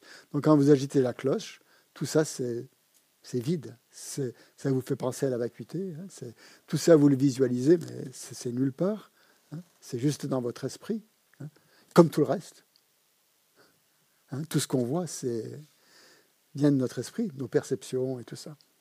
Donc c'est la continuation, continuité de tout ça. Donc voilà, donc quand on a fait tout ça, qu'on a offert toutes ces offrandes, eh bien voilà, on peut euh, terminer par une dédicace. Euh, on, a, on, peut, on peut arrêter là, on peut arrêter cette, euh, cette pratique et passer aux dédicaces qui sont plus loin à la page 16. Vous avez des dédicaces que vous pouvez lire. Euh, elles sont page 16, page 16 dans le livret. Hein. C'est plus compliqué dans le, dans le livret des livrets dorés parce que euh, difficile à retrouver. Donc là, vous récitez grâce au mérite accumulé par ces actions vertueuses. Ou ces dédicaces, vous pouvez les dire le soir quand vous revenez chez vous. Hein. Vous pouvez juste faire une petite dédicace, puisse ma journée être bénéfique aux autres. Après, vous partez, vous allez faire vos. Hein. Et le soir, vous dédiez toute votre journée en lisant ces dédicaces qui sont page 16. Hein. Grâce au, mérite que j'ai accumulé par mes actions vertueuses, puisse-je rapidement atteindre l'état d'un Bouddha et conduire tous les êtres sans exception à cet état d'éveil. Là, vous faites une prière pour tous ceux qui sont malades, que tous ceux qui sont malades recouvrent rapidement la santé, que toutes les maladies de ce monde disparaissent à jamais que dans aucune contrée, de par ce vaste monde, n'advienne épidémie, famine ou conflit. Et là, vous pensez à ce qui est en train de se passer euh, sur la bande de Gaza, en Israël, dans d'autres euh, pays où il y a des conflits, et vous récitez, vous prenez votre mala que vous avez béni, et vous récitez Omani Padme par exemple. Vous faites un mala, deux malas, trois malas, dix malas. Euh, Mazopa conseille dix malas par jour d'Omani Padme euh, ça prend dix minutes à peu près un mala une minute. Au début, un peu plus peut-être, un quart d'heure. Mais vous faites 10 malas euh, au en pensant justement euh, puisse euh, le conflit, tous les conflits s'arrêter, les maladies, les épidémies, vivre par, par, rapport à votre journée aussi, ce que vous avez vécu, si vous avez eu des difficultés avec quelle personne. Vous mettez tout ça dans votre dédicace, hein, dans, votre, dans votre dédicace. Et donc là, l'actualité regorge hein, de, problèmes hein, tous les jours, hein, bien sûr. Donc, et vous dites que tous les êtres vivent dans la vertu. Pourquoi? Parce que la vertu, ça apporte du bonheur. Et grâce à la richesse du Dharma, que croissent l'abondance, la prospérité l'excellence. Vous récitez ensuite les deux, les deux strophes pour faire naître l'esprit d'éveil, c'est-à-dire la bodhicitta relative et la bodhicitta absolue. La première, c'est la bodhicitta relative, c'est-à-dire la compassion pour tous les êtres. Et ensuite, la bodhicitta absolue, c'est la vue de la vacuité. Puisse-je réaliser la vacuité? Puisse la précieuse vue de la vacuité naître là où elle n'est pas née, ne pas dégénérer là où elle est déjà née, mais s'accroître de plus en plus. Et en fait, après, on, dit, puissent tous les êtres, mes pères et mères, c'est-à-dire les gens avec... Euh, tous les êtres ont été nos pères et mères dans les vies antérieures, connaître le bonheur et tous les états d'existence inférieurs être vides à jamais, ou qu'il y ait des bodhisattvas, puissent toutes leurs prières se réaliser immédiatement. Donc là, c'est bien parce qu'on reconnaît que la force de notre prière, elle est un peu faible peut-être. Hein. et donc, euh, on, a, plutôt euh, souhaiter que les prières des bodhisattvas, qui sont uniquement destinées au bien des êtres, euh, se, réalisent. Et après, ben, suivant notre, nos ressentis, on peut réciter des prières de longue vie pour sa sainteté le Dalai Lama. Là, on peut alterner. Un jour, on récite la première strophe, le lendemain, on récite la deuxième, le surlendemain, on récite la troisième. On peut avoir des souhaits pour la Rinpoche, qui était notre lama racine, donc à l'Institut, à qui on doit toutes ces pratiques, qui nous a montré la voie. Et donc là, comme, comme il vient de décéder, comme il est décédé cette année, on change les quatre dernières syllabes de sa, de sa prière. Et au lieu de dire Daso Dulje Gundu Shap Tenshok, on dit Daso Dulje Gunla Wadep. Gun, à la place du tout, on dit la. À la place du chak, on dit seul. À la place du ten, on dit wa. Et à la place du choc, on dit dep. Seul wadep. C'est-à-dire, puissent vos souhaits euh, être accomplis. Puissais-je accomplir vos souhaits? Et on garde le lien ainsi que l'on a avec notre maître spirituel. Donc nous, ce qu'on fait à l'Institut, c'est que maintenant, à ce moment-là, on récite le mantra du nom de la Mazopa. On n'est pas obligé de le faire, mais on le, fait. Et on récite sa prière de, retour rapide, pour qu'il le vienne rapidement. Ça, vous n'êtes pas obligé de le faire, c'est selon votre ressenti. Si on a un maître spirituel euh, qui nous donne des enseignements, un instructeur, tout ça, on peut euh, réciter la prière pour que ce maître, cet instructeur, reste euh, en vie longtemps, qu'il ait, une longue vie, pour pouvoir continuer à donner des instructions, non seulement à nous, mais à tous les êtres aussi. Et on prie donc pour lui, pour, pour sa longue vie. Et on termine par une, euh, une, prière personnelle, que nous ne soyons jamais séparés du Dharma, des maîtres, dit, dans l'avenir, dans, cette, vie, dans les vies futures, que l'on retrouve toujours le Dharma. On n'est pas sûr de retrouver le Dharma. On a trouvé dans cette vie, on a rencontré le Dharma dans cette vie. Peut-être, sûrement, on l'avait déjà rencontré dans les vies antérieures. Mais regardez combien de temps. J'ai rencontré le Dharma, j'avais peut-être. Euh, 30 ans, peut-être. Hein, les 30 premières années, euh, j'avais aucune idée de ce que c'était le Dharma. Donc, dans la vie prochaine, je ne sais pas, peut-être euh, tout de suite, je vais, je, sais pas, un événement, je vais retrouver le Dharma, mais pas sûr. On ne sait pas. Donc ces prières-là créent les causes pour que on se reconnecte le plus rapidement possible au, Dharma dans la vie suivante, qu'on retrouve le Dharma pour pouvoir continuer à, avancer, à pratiquer, à, faire le bien des êtres, aller avancer jusqu'à l'éveil. Donc c'est une prière très très importante hein, pour pouvoir créer les causes pour retrouver le Dharma et, bénéficier donc des enseignements des maîtres, comme ça c'était le Dalai Lama. Euh, voilà, par exemple, retrouver les enseignements. On n'a aucune garantie hein, qu'on va les retrouver si on ne met pas les causes. Hein. Si on ne met pas les causes, on ne les retrouvera pas. À moins. Euh, c'est toujours bizarre la façon dont on rencontre le Dharma. Parfois, c'est complètement. Euh, puisque le Dharma ne fait pas partie de notre culture occidentale, c'est quelque chose de d'étranger, quoi, un peu notre culture. Comment est-ce qu'on a été relié au Dharma Parfois, c'est rien. C'est un prospectus dans un magasin bio, où il y a un maître qui passe et qui, on apprend qu'il va en donner un enseignement. Là, on se dit, tiens, pourquoi pas Pourquoi j'irai pas euh, voilà. Euh, ou ça peut être euh, un ami qui a entendu parler de tel livre, qui vous le prête. voilà. Ou ça peut être des choses tout à fait très, extrêmement fortuites qui qui nous amène, à, si on y réfléchit bien, parfois c'est une toute petite chose, hein, toute petite chose. Qui, euh, mais ça veut dire qu'il y a déjà la cause. Hein. Cette petite chose, c'est l'effet, la circonstance, la condition euh, favorable qui apparaît à ce moment-là. Parce que déjà dans notre esprit, il y avait la cause. S'il n'y avait pas eu la cause, il n'y aurait rien eu. Hein. Donc, euh, donc des prières comme ça créent les causes pour qu'on retrouve toutes les conditions favorables pour continuer à, avancer sur la voie. Donc quand on récite ces prières, il faut les faire vraiment avec le plus de conscience possible pour pouvoir, euh, pour qu'il y ait un, effet positif. Est-ce que...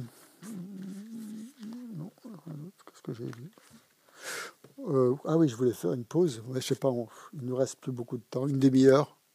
Vous voulez faire une pause de cinq minutes ou on continue? Une demi-heure. On, continue? Ok. on fera une pause demain. Euh, où est-ce que j'en étais? Donc on en était, on où Donc voilà. Donc euh, après avoir fait les bols, on peut faire cette méthode qui change une vie de souffrance en bonheur. Et le titre est, assez évocateur hein, quand même. Euh, la masopa. Ce qu'on peut faire aussi, si on ne veut pas faire la méthode, un jour comme ça, le mieux c'est de le faire tous les jours, tous les matins, si on a du temps, c'est de faire les prosternations aux 35 Bouddhas. Pour ça, vous avez euh, un petit livret encore qui s'appelle La pratique préliminaire des prosternations aux 35 Bouddhas de la confession. Toujours pareil, les éditions Mayana. Et euh, il y a la motivation, il y a tout ce qu'il faut pour expliquer ça. Euh, donc c'est une très belle pratique à faire le matin avec une visualisation, une belle visualisation. Et pour ça, vous pouvez aller dans le livre doré à la page 39, je crois. Hein, hein? Page combien? Ça dépend peut-être des éditions, hein, méfiez-vous. 35 ou 39 Ah, d'accord. «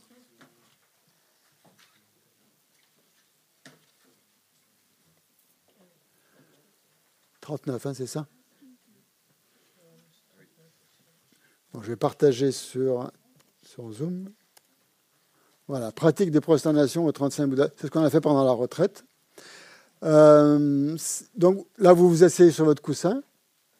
Euh, ouais, avant de. Et vous pouvez lire la motivation avant de commencer. C'est très important pour, être dans le bon état d'esprit. Hein. Le but de ma vie est de libérer les innombrables êtres vivants à qui je dois tout mon bonheur, passé, présent et à venir.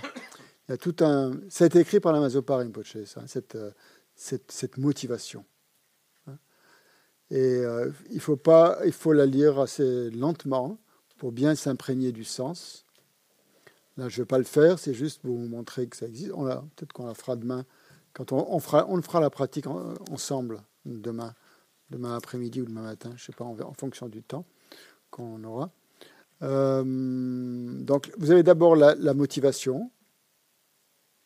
Ensuite, vous avez la visualisation. Vous devez visualiser dans les... Euh, je sais pas si,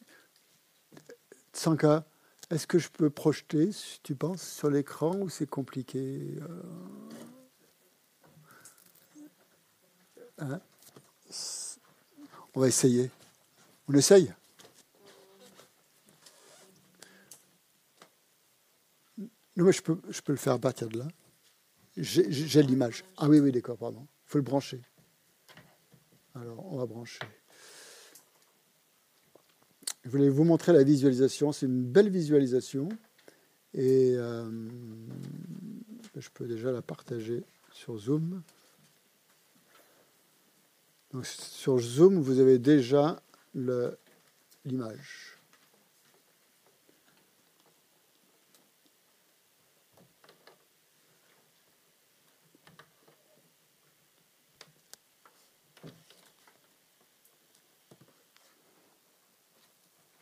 J'allume le projecteur, euh, ouais.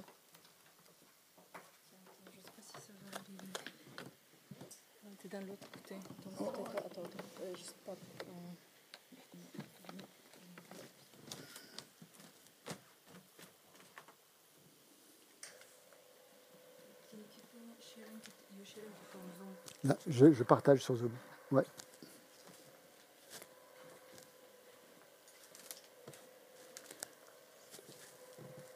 On l'a pas en tant que.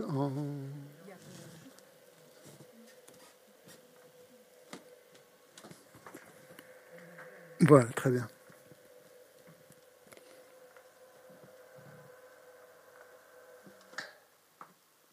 Super, merci. Je me mets en plein écran. Ce serait peut-être mieux, non? Voilà.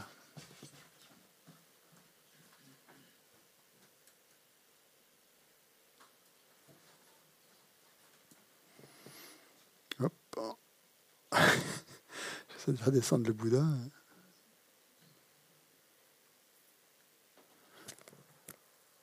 Comment on fait disparaître ce, ce bandeau là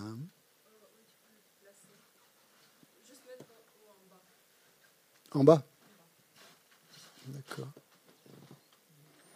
Donc voilà la visualisation que vous devez faire quand vous faites cette pratique des... Il reste là.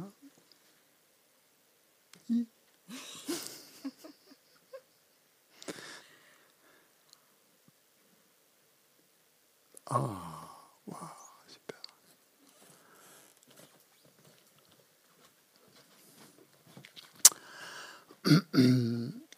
Donc vous visualisez le Bouddha, Shakyamuni, euh, en face de, dans l'espace en face de vous, comme d'habitude, sur un coussin de lune, sur un lotus. Sur le lotus, il y a un disque de soleil un disque, et un disque de lune. Donc le Bouddha est assis sur le lotus, sur le disque de soleil, sur le disque de lune, qui représente les trois principaux aspects de la voie. Le renoncement, la sagesse, la vacuité, et la bodhicitta, la compassion. Vous voyez, dans, le. Dans son cœur, ici, il y a le Bouddha, euh, oui, euh, Avalokiteshvara. Vous avez la, petite carte là. Tiens. Ouais. Hein? Il, est derrière, il est derrière moi? Ah bon? Ah ben voilà, oui, il est derrière moi. Donc vous, avez Avalokiteshvara, qui est le Bouddha de la compassion, dans le cœur du Bouddha Shakyamuni.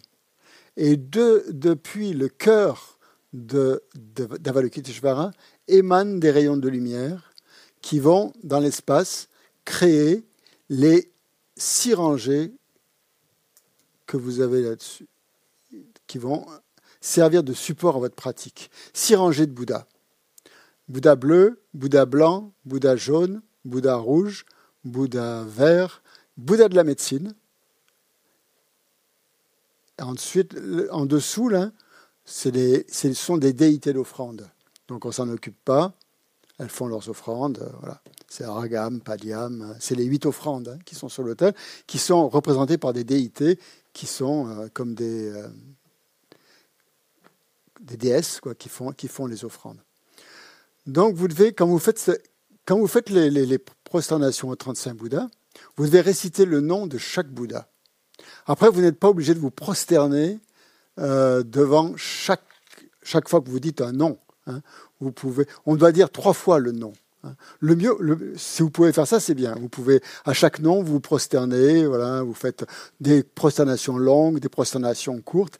Si vous ne pouvez pas faire des prosternations à cause d'un problème physique ou autre, euh, vous pouvez très bien rester assis, joindre les mains et réciter verbalement le nom des 35 Bouddhas. on dit que c'est aussi euh, simplement le fait de dire leur nom et de leur rendre hommage, comme ça, ça suffit. Hein. Même si on ne se jette pas par terre, euh. Si vous avez envie de vous jeter par terre en récitant, vous visualisez que chaque fois, le, Bouddha en question dont vous avez dit le nom vient, rentre en vous et euh, vous bénit complètement, rentre par votre couronne crânienne et s'absorbe dans votre, dans votre cœur, à chaque Bouddha. Donc vous avez 35 absorptions comme ça à faire. Et euh, donc vous récitez chaque fois le nom, le nom des Bouddhas. Il y a plusieurs traductions.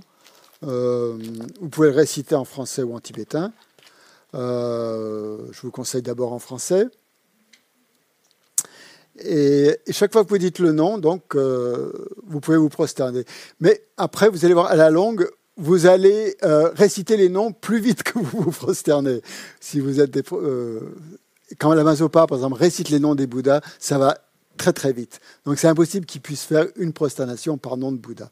L'essentiel, c'est de se prosterner continuellement. Il se prosterne continuellement et en même temps qu'il se prosterne, il récite les noms des Bouddhas. Donc vous pouvez très bien...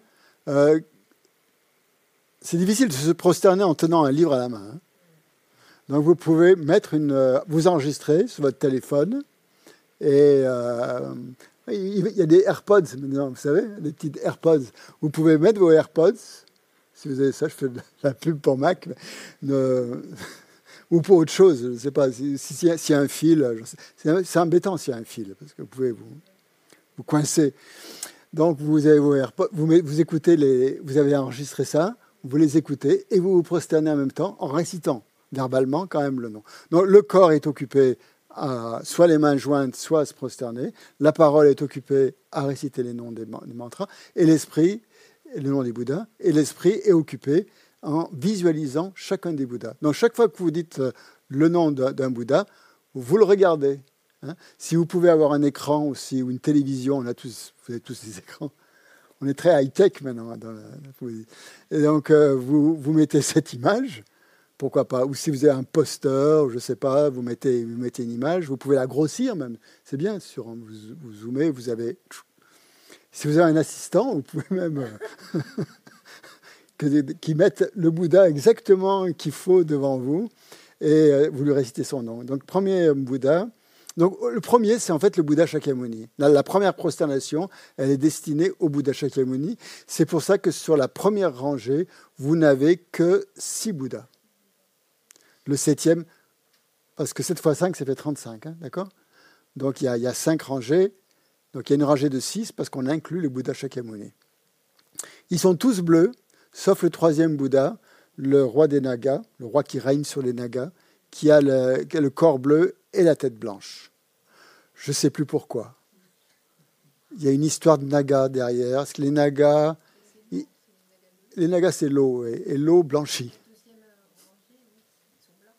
Hmm. et voilà, c'est ça. Ouais, c'est partie de la blancheur hein, que les Nagas aiment bien. Donc, euh, ça, ce sont ce qu'on appelle. Ils ont tous le même aspect, vous voyez. Ils sont comme le Bouddha Akshobhya. Ça représente en fait les cinq. Vous avez cinq couleurs bleu, blanc, jaune, rouge, vert. Ça représente les cinq sagesses des Bouddhas. Les Bouddhas, la sagesse primordiale des Bouddhas, on peut la diviser en cinq aspects. Donc ça, c'est le premier aspect de la sagesse des Bouddhas. Hein. C'est lorsque la colère a été complètement purifiée toutes les actions nuisibles. Quand vous récitez le nom de ces six Bouddhas, ça purifie toutes les actions nuisibles commises sous l'effet de la colère. Et vous vous débarrassez de toutes ces actions négatives commises avec colère, en, récitant le nom de ces six Bouddhas. Ensuite, vous passez aux Bouddhas qui sont de couleur blanche, qui sont sous la forme de Varochana. Hein, Varochana, alors Akshobhya, il est en position de lotus, ils sont tous en position de lotus. Il a le bras droit qui touche la terre et il a la main gauche qui est dans son giron. Il n'a pas de bol, dans le mudra de la concentration. Hein, comme ça, tous. Vous essayez de les visualiser comme ça, bleu. Le deuxième, deuxième rangée, c'est Bouddha Varochana, aspect de. Donc qui purifie l'ignorance. Et toutes les actions, l'ignorance, l'indifférence, la non-connaissance, la méconnaissance, de tout ce qui est les actions négatives qui ont été commises sous l'emprise de l'ignorance. Donc Varochana, il a les mains au niveau du cœur et il donne l'enseignement. Donc il purifie euh, l'ignorance. Il fait le geste de tourner la roue du Dharma.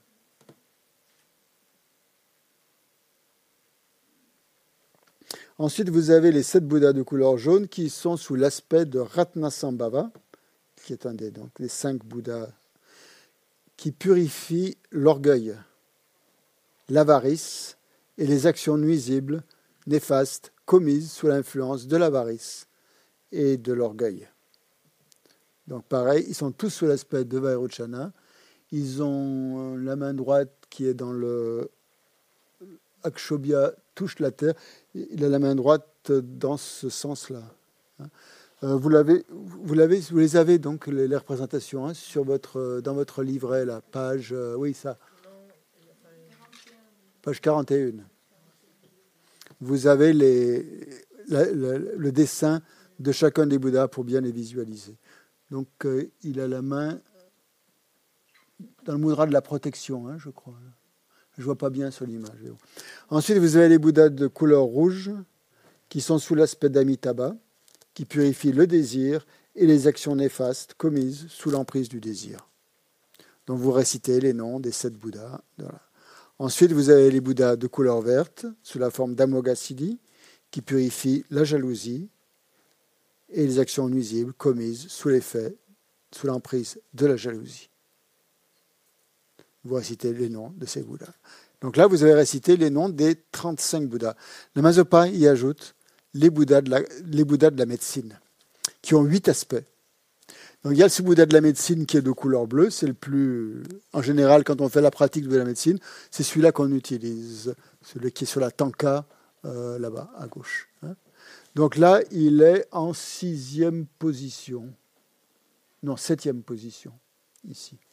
Donc ce sont, ce sont les huit Bouddhas de la médecine. Le dernier, c'est le Bouddha, c'est encore le Bouddha Shakyamuni. Donc vous avez euh, les sept Bouddhas. Tous ces Bouddhas ont fait des prières pour que, quand ils, seraient, quand ils étaient bodhisattvas, ils ont fait des prières pour que quand ils seraient Bouddhas, chaque fois qu'on leur adresse euh, des souhaits, ils exaucent ces souhaits-là. Hein, et euh, purifient les êtres. Voilà. Donc les Bouddhas de la médecine, c'est pas parce qu'ils portent le nom de Bouddha de la médecine qu'ils sont uniquement consacrés à la médecine, à aider les gens qui sont malades, en fait le Bouddha de la médecine a fait, des, souhaits pour que lorsque les temps seraient dégénérés, comme c'est un peu notre époque actuelle, euh, leur pouvoir serait encore plus fort. Donc si on prie les Bouddhas de la médecine dans les temps dégénérés, euh, leurs actions sont apparemment euh, très efficaces. Donc on adresse, dans la prière qui suit, vous adressez une prière à chacun enfin pas une prière, mais euh, vous récitez le nom de chacun des Bouddhas de la médecine en, vous prosternant. Il y a des questions par rapport à cette visualisation? Donc au début, bien sûr, c'est un peu difficile d'avoir tout ça. C'est pour ça que c'est bien d'avoir un support, d'avoir une carte. Vous pouvez acheter des cartes à la boutique ou, une affiche un peu plus grande ou une, ou une image sur votre téléphone, sur votre, sur votre écran de télévision, sur ce que vous voulez. C'est ce que vous avez à votre disposition. Ah oui, il y a plusieurs, effectivement, il y a plusieurs versions suivantes. Oui, ah, c'est pas la médecine. Non, non, non, non, non, non, non, c'est pas les Bouddhas de la médecine, c'est le Bouddha ah, de la confession, ça. Non, non, pas du tout. Ben, euh...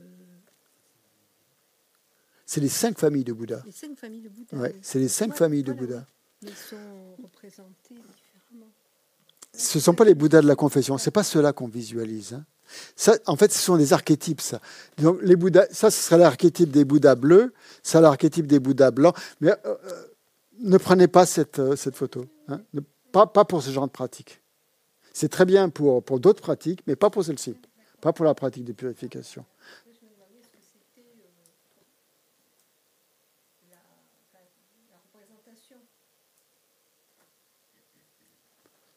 Non, ça c'est pas pour le, c'est pas pour ce. on verra. D'accord.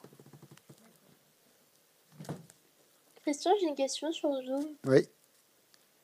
Euh, oui, bonjour. Euh, est-ce que euh, si le matin on n'a pas, on n'a pas forcément le temps tous les matins de faire la pratique en entière, est-ce que déjà juste lire et faire certaines prosternations, mais pas forcément toutes, est-ce que déjà c'est bien? Bah Oui, bien sûr. Bien sûr que c'est bien. Oui, oui. C'est-à-dire que juste lire euh, vraiment les, bah, la pratique qui est dans le livret doré, ça peut être suffisant au quotidien Oui, oui. Très bien, oui. Très bien. Bien sûr. Tout dépend du temps que vous avez à votre disposition. Après, euh, parfois, il suffit simplement de se lever un peu plus tôt. Non, mais non. Euh, non, non. Lorsqu'on a l'habitude, euh, la pratique des, des, des, des, prosternations aux 35 Bouddhas, c'est pas très long. Hein. Ça va... Après, tout dépend du temps que vous mettez dans la motivation. C'est bien, si vous restez 10 minutes dans la motivation euh, et 10 minutes dans la pratique, ça fait 20 minutes. Vous avez 20 minutes. Après, vous pouvez rester que, que 3 ou 4 minutes dans la motivation, un peu plus dans la pratique, ou l'inverse. Euh, quand on a pris l'habitude, quand on a pris le rythme, la récitation des, 35 Bouddhas, ah, pendant la retraite, combien de temps on mettait pour faire ça? 10 minutes? Plus? Pendant la retraite? 10 minutes, non? Ça, dépend combien, de, combien de fois tu récites les noms, non? On doit les réciter trois fois. Donc quand on dit au Tathagata, grand destructeur de l'essence de Vajra, je rends hommage. Au Tathagata, grand destructeur de l'essence de Vajra, je rends hommage. Au grand destructeur de l'essence du Vajra, je rends hommage. Bien sûr, si vous dites au Tathagata, grand destructeur, par l'essence. La première fois, vous allez réciter comme ça, bien sûr. Il n'y a pas de mal à ça, c'est très bien. Il a pas, euh, vous allez à votre rythme. Mais après, vous allez, vous allez accélérer. Hein. Ça va venir tout seul. Et là, vous allez, les, vous allez les dire assez rapidement, comme vous les connaîtrez par cœur. Si vous les enregistrez déjà en les lisant à une, à une vitesse normale, euh, vous ça ne prend pas, pas tellement de temps. Hein. Euh, vous pouvez, n'êtes pas obligé le soir. Le soir, c'est Vajrasattva. C'est une autre histoire. Le soir, on va la faire ce soir d'ailleurs. On va se retrouver, euh, je vous le dis sur Zoom, on se retrouve à 8 heures ce soir pour faire la pratique de Vajrasattva. Donc, qui est l'autre pratique. Oui, c'est bon. Hmm? Oui, dans le lien des pratiques quotidiennes. Et Tsanka n'oubliera pas de nous, de nous mettre le, truc. Euh, on fera cette pratique ensemble ce soir à 8 heures. C'est la pratique recommandée par la Mazopa aussi, de faire le matin, si on peut, les 35 Bouddhas. Et euh, ce qui donne beaucoup d'énergie pour la pratique, énormément d'énergie pour la pratique et pour la vie pour et pour le quotidien aussi. La, journée ne se passe pas de la même manière quand on a fait les prosternations aux 35 Bouddhas que quand on ne les a pas fait. Hein. Je peux vous garantir. Ça donne euh, une autre dimension à la journée. Et le soir, on fait Vajrasattva pour purifier les actions négatives euh, de la journée et se préparer aussi à la nuit ou au yoga du rêve, ou tout ça, clarifier l'esprit pour, pour voir ses rêves et tout ça. Donc, c'est euh, ces deux pratiques de purification qu'on peut faire au quotidien. Si vous ne les faites pas toutes les deux, tous les jours, c'est pas grave, il n'y a rien de grave. Hein. Il y a juste voilà, ce qui est conseillé de faire. La pratique de Vajrasattva, après, elle, peut-être elle est un peu plus longue. Hein. Euh, on va faire une pratique raccourcie. Hein. Je vous montrerai. Mais la pratique qu'on fait dans Découverte du bouddhisme, c'est une pratique assez raccourcie. Donc, euh, après, tout, tout, dépend du temps qu'on passe dans les, euh, dans les, dans l'application des quatre forces. Oui, Christian? oui. Oui. oui, pour les rangées de Bouddha, donc c'est bien organisé. Et quelle est l'explication? Enfin, il y a une raison à cette organisation. C'est pas organisé n'importe comment. Non. Euh, c'est ce que je vous disais, c'est par rapport aux cinq sagesses de Bouddha. L'organisation. Hein. C'est comme si vous commenciez par, par, par euh, purifier la colère, ensuite l'ignorance, ensuite l'orgueil, ensuite le désir, ensuite la jalousie. Donc d'abord vous avez euh, c'est comme, comme un mandala encore. Ici, c'est représenté comme un mandala, vous voyez, dans cette perspective. Seulement, c'est un aspect assez tantrique euh, qui est qui est pas encore qui correspond pas à cette pratique-là. Donc, vous avez toutes les déités sont en union. Là, elles sont pas en union. On est dans les, une, autre euh, une autre perspective, plus liée au sutra qu'au tantra. Donc ici, vous avez, c'est comme un mandala en fait. Vous avez le centre euh, qui, correspond à Akshobhya. Hein, Akshobhya qui est euh, la, déité, le, Bouddha qui purifie la colère. Ensuite, vous avez ici, dans un mandala, vous commencez toujours par le centre. Ensuite, en fait, il faudrait les représenter. Le, le Bouddha blanc, il est devant, ici. Le Bouddha jaune, il est. Là, c'est l'Est. Là, c'est le centre. Là, c'est l'Est. Euh. Là, vous avez le, c'est quoi, le, le, sud, le sud. Là, euh, l'ouest, et là le nord. Hein. Donc en fait, c'est exactement la même chose. Hein. Ce sont les, les, et ça, ce sont les cinq sagesses d'un Bouddha, les cinq aspects de la sagesse primordiale d'un Bouddha, qui sont exactement comme, euh, comme sur cette représentation. Donc c'est toujours dans ce, enfin toujours, la plupart du temps, dans les, dans les, dans les représentations des, sur les, des tantras, vous avez bleu au centre, blanc devant, jaune, euh, à droite, rouge derrière, vert à gauche. Donc quand vous vous prosternez, en fait, euh, c'est difficile de se prosterner en visualisant un Bouddha qui est derrière soi.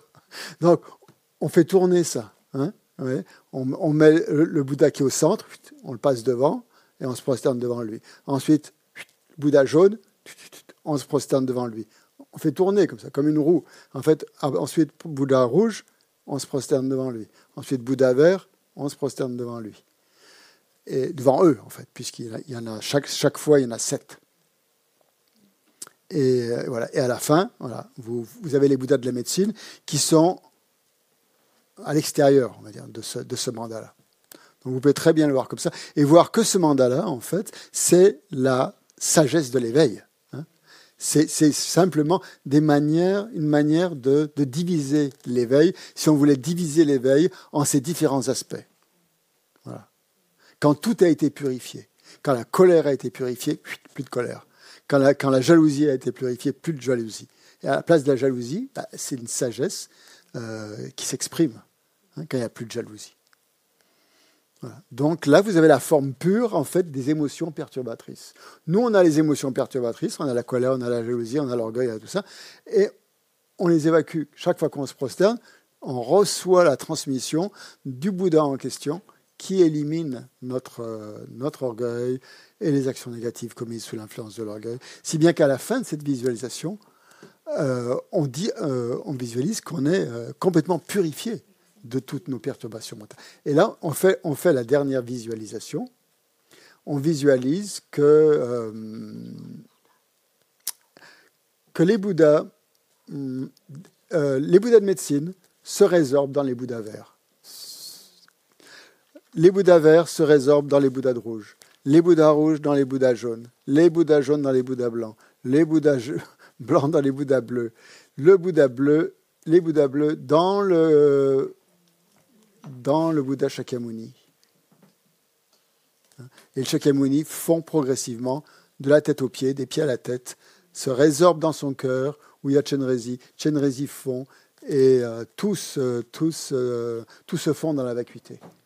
Et là, à ce moment-là, vous pouvez méditer un petit, vous devez même méditer un court instant sur la vacuité. Donc vous imaginez que vous avez été complètement purifié et que toute cette visualisation se résorbe progressivement euh, vous êtes euh, complètement purifié et vous méditez sur la vacuité de, tout ça en fait. C'est-à-dire que vous-même en tant qu'individu existant euh, de manière concrète, de manière solide, substantielle, c'est juste une projection de votre mental, que vous n'existez pas comme ça, vous n'êtes pas cette, cette entité individuelle que vous croyez être.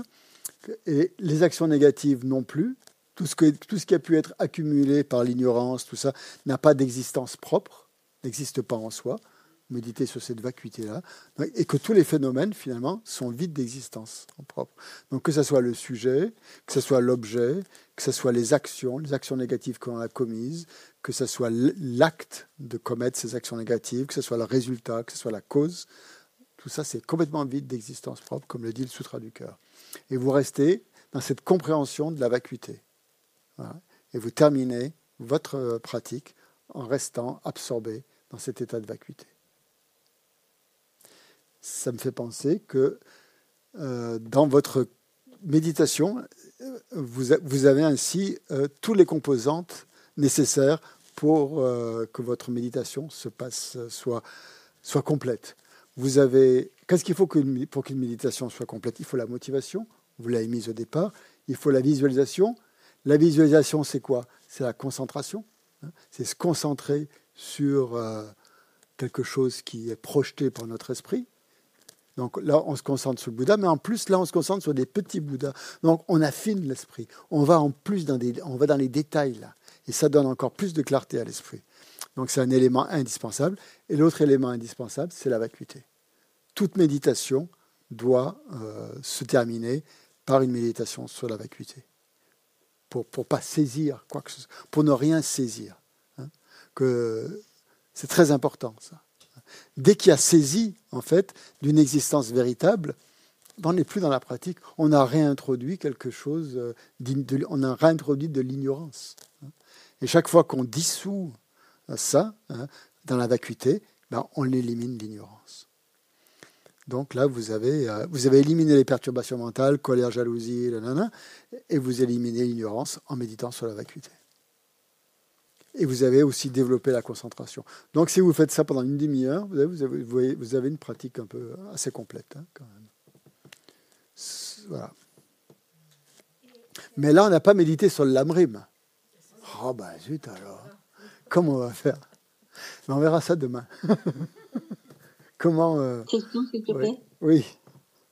Euh, sur Zoom, est-ce que tu peux m'expliquer comment on fait physiquement la prosternation? Comment on peut. Oui. Alors, il y a deux prosternations possibles. Il y a les prosternations, les courtes, et les prosternations longues. Il y a un dessin dans. Dans lequel? Celui-là. Merci. Alors, elles sont dans le livret apparemment. Hein? Dans le livret, mais je ne sais pas la page. Ah voilà. Elles sont à la page 103. Vous avez le mudra des prosternations. Hein donc, vous mettez les mains au-dessus de la tête, qui, représente donc le maître spirituel.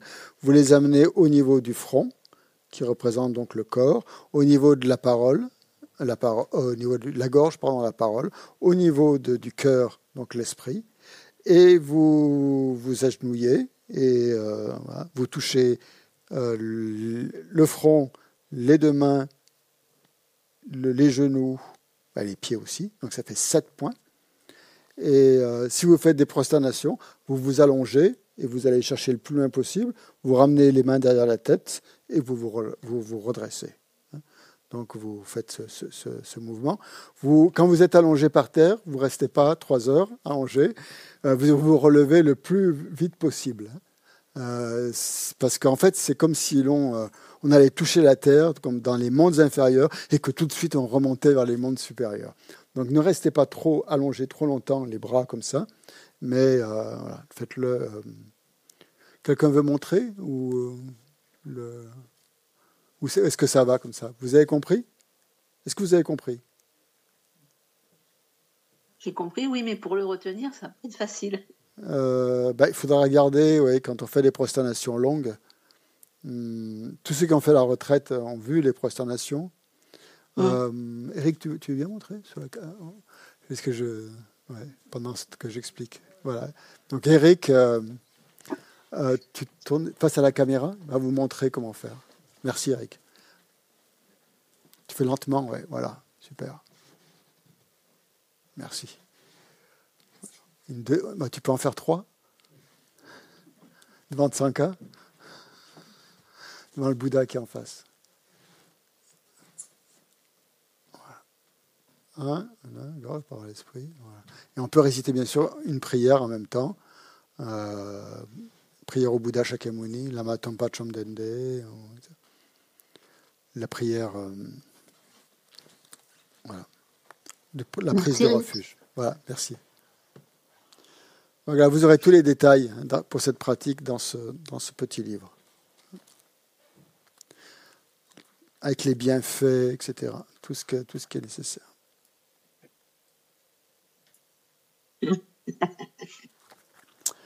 Voilà, ben, oula, 5h06. On va arrêter là. Oui, vas-y. Rick, Attends, le micro. Ah bon? Qui a dit ça? C'est vrai?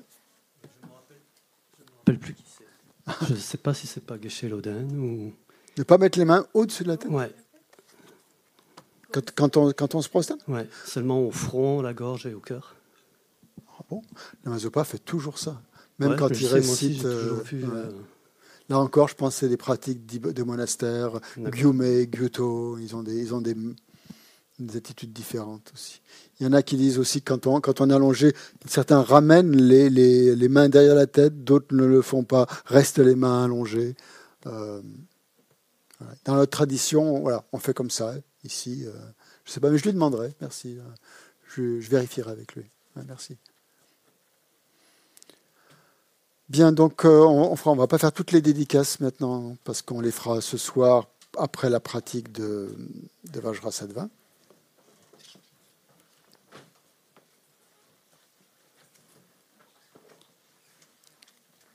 On va juste dédier mentalement, donc euh, on, peut, en prendre une petite quand même.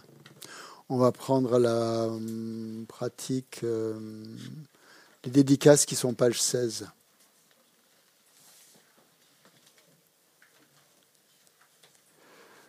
Euh, qu'est-ce que c'est que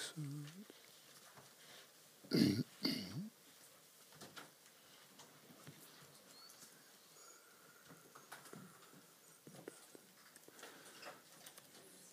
Pour terminer la journée, donc en pensant qu'on dédie toute cette énergie positive que l'on a créée ensemble pour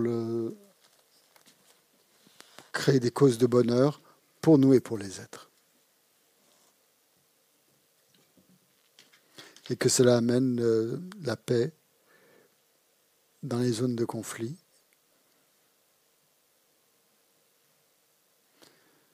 Et la vertu qu'elle soit cause de bonheur pour tous les êtres.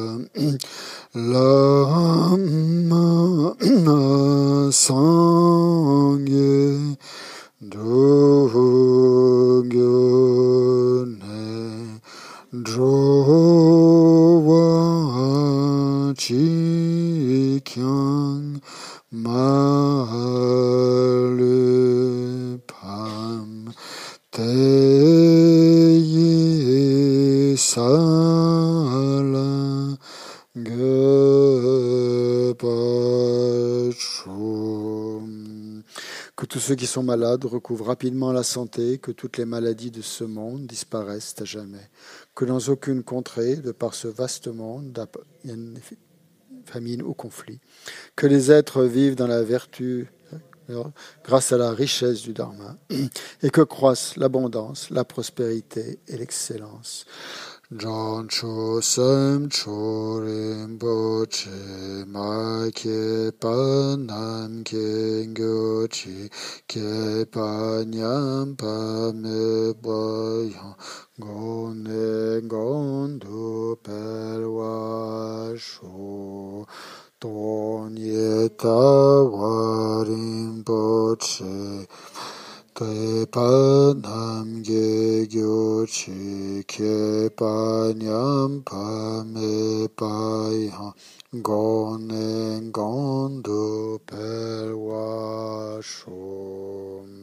Puissent tous les êtres, mes pères et mères, connaître le bonheur et tous les états d'existence inférieurs être vides à jamais.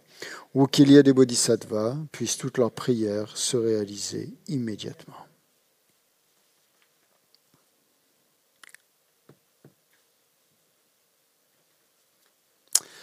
Voilà, merci beaucoup. Donc à ce soir 8 heures pour euh, ceux, qui, peuvent, ceux qui veulent. Sinon à demain 10 heures. Bonne soirée. Tout à l'heure.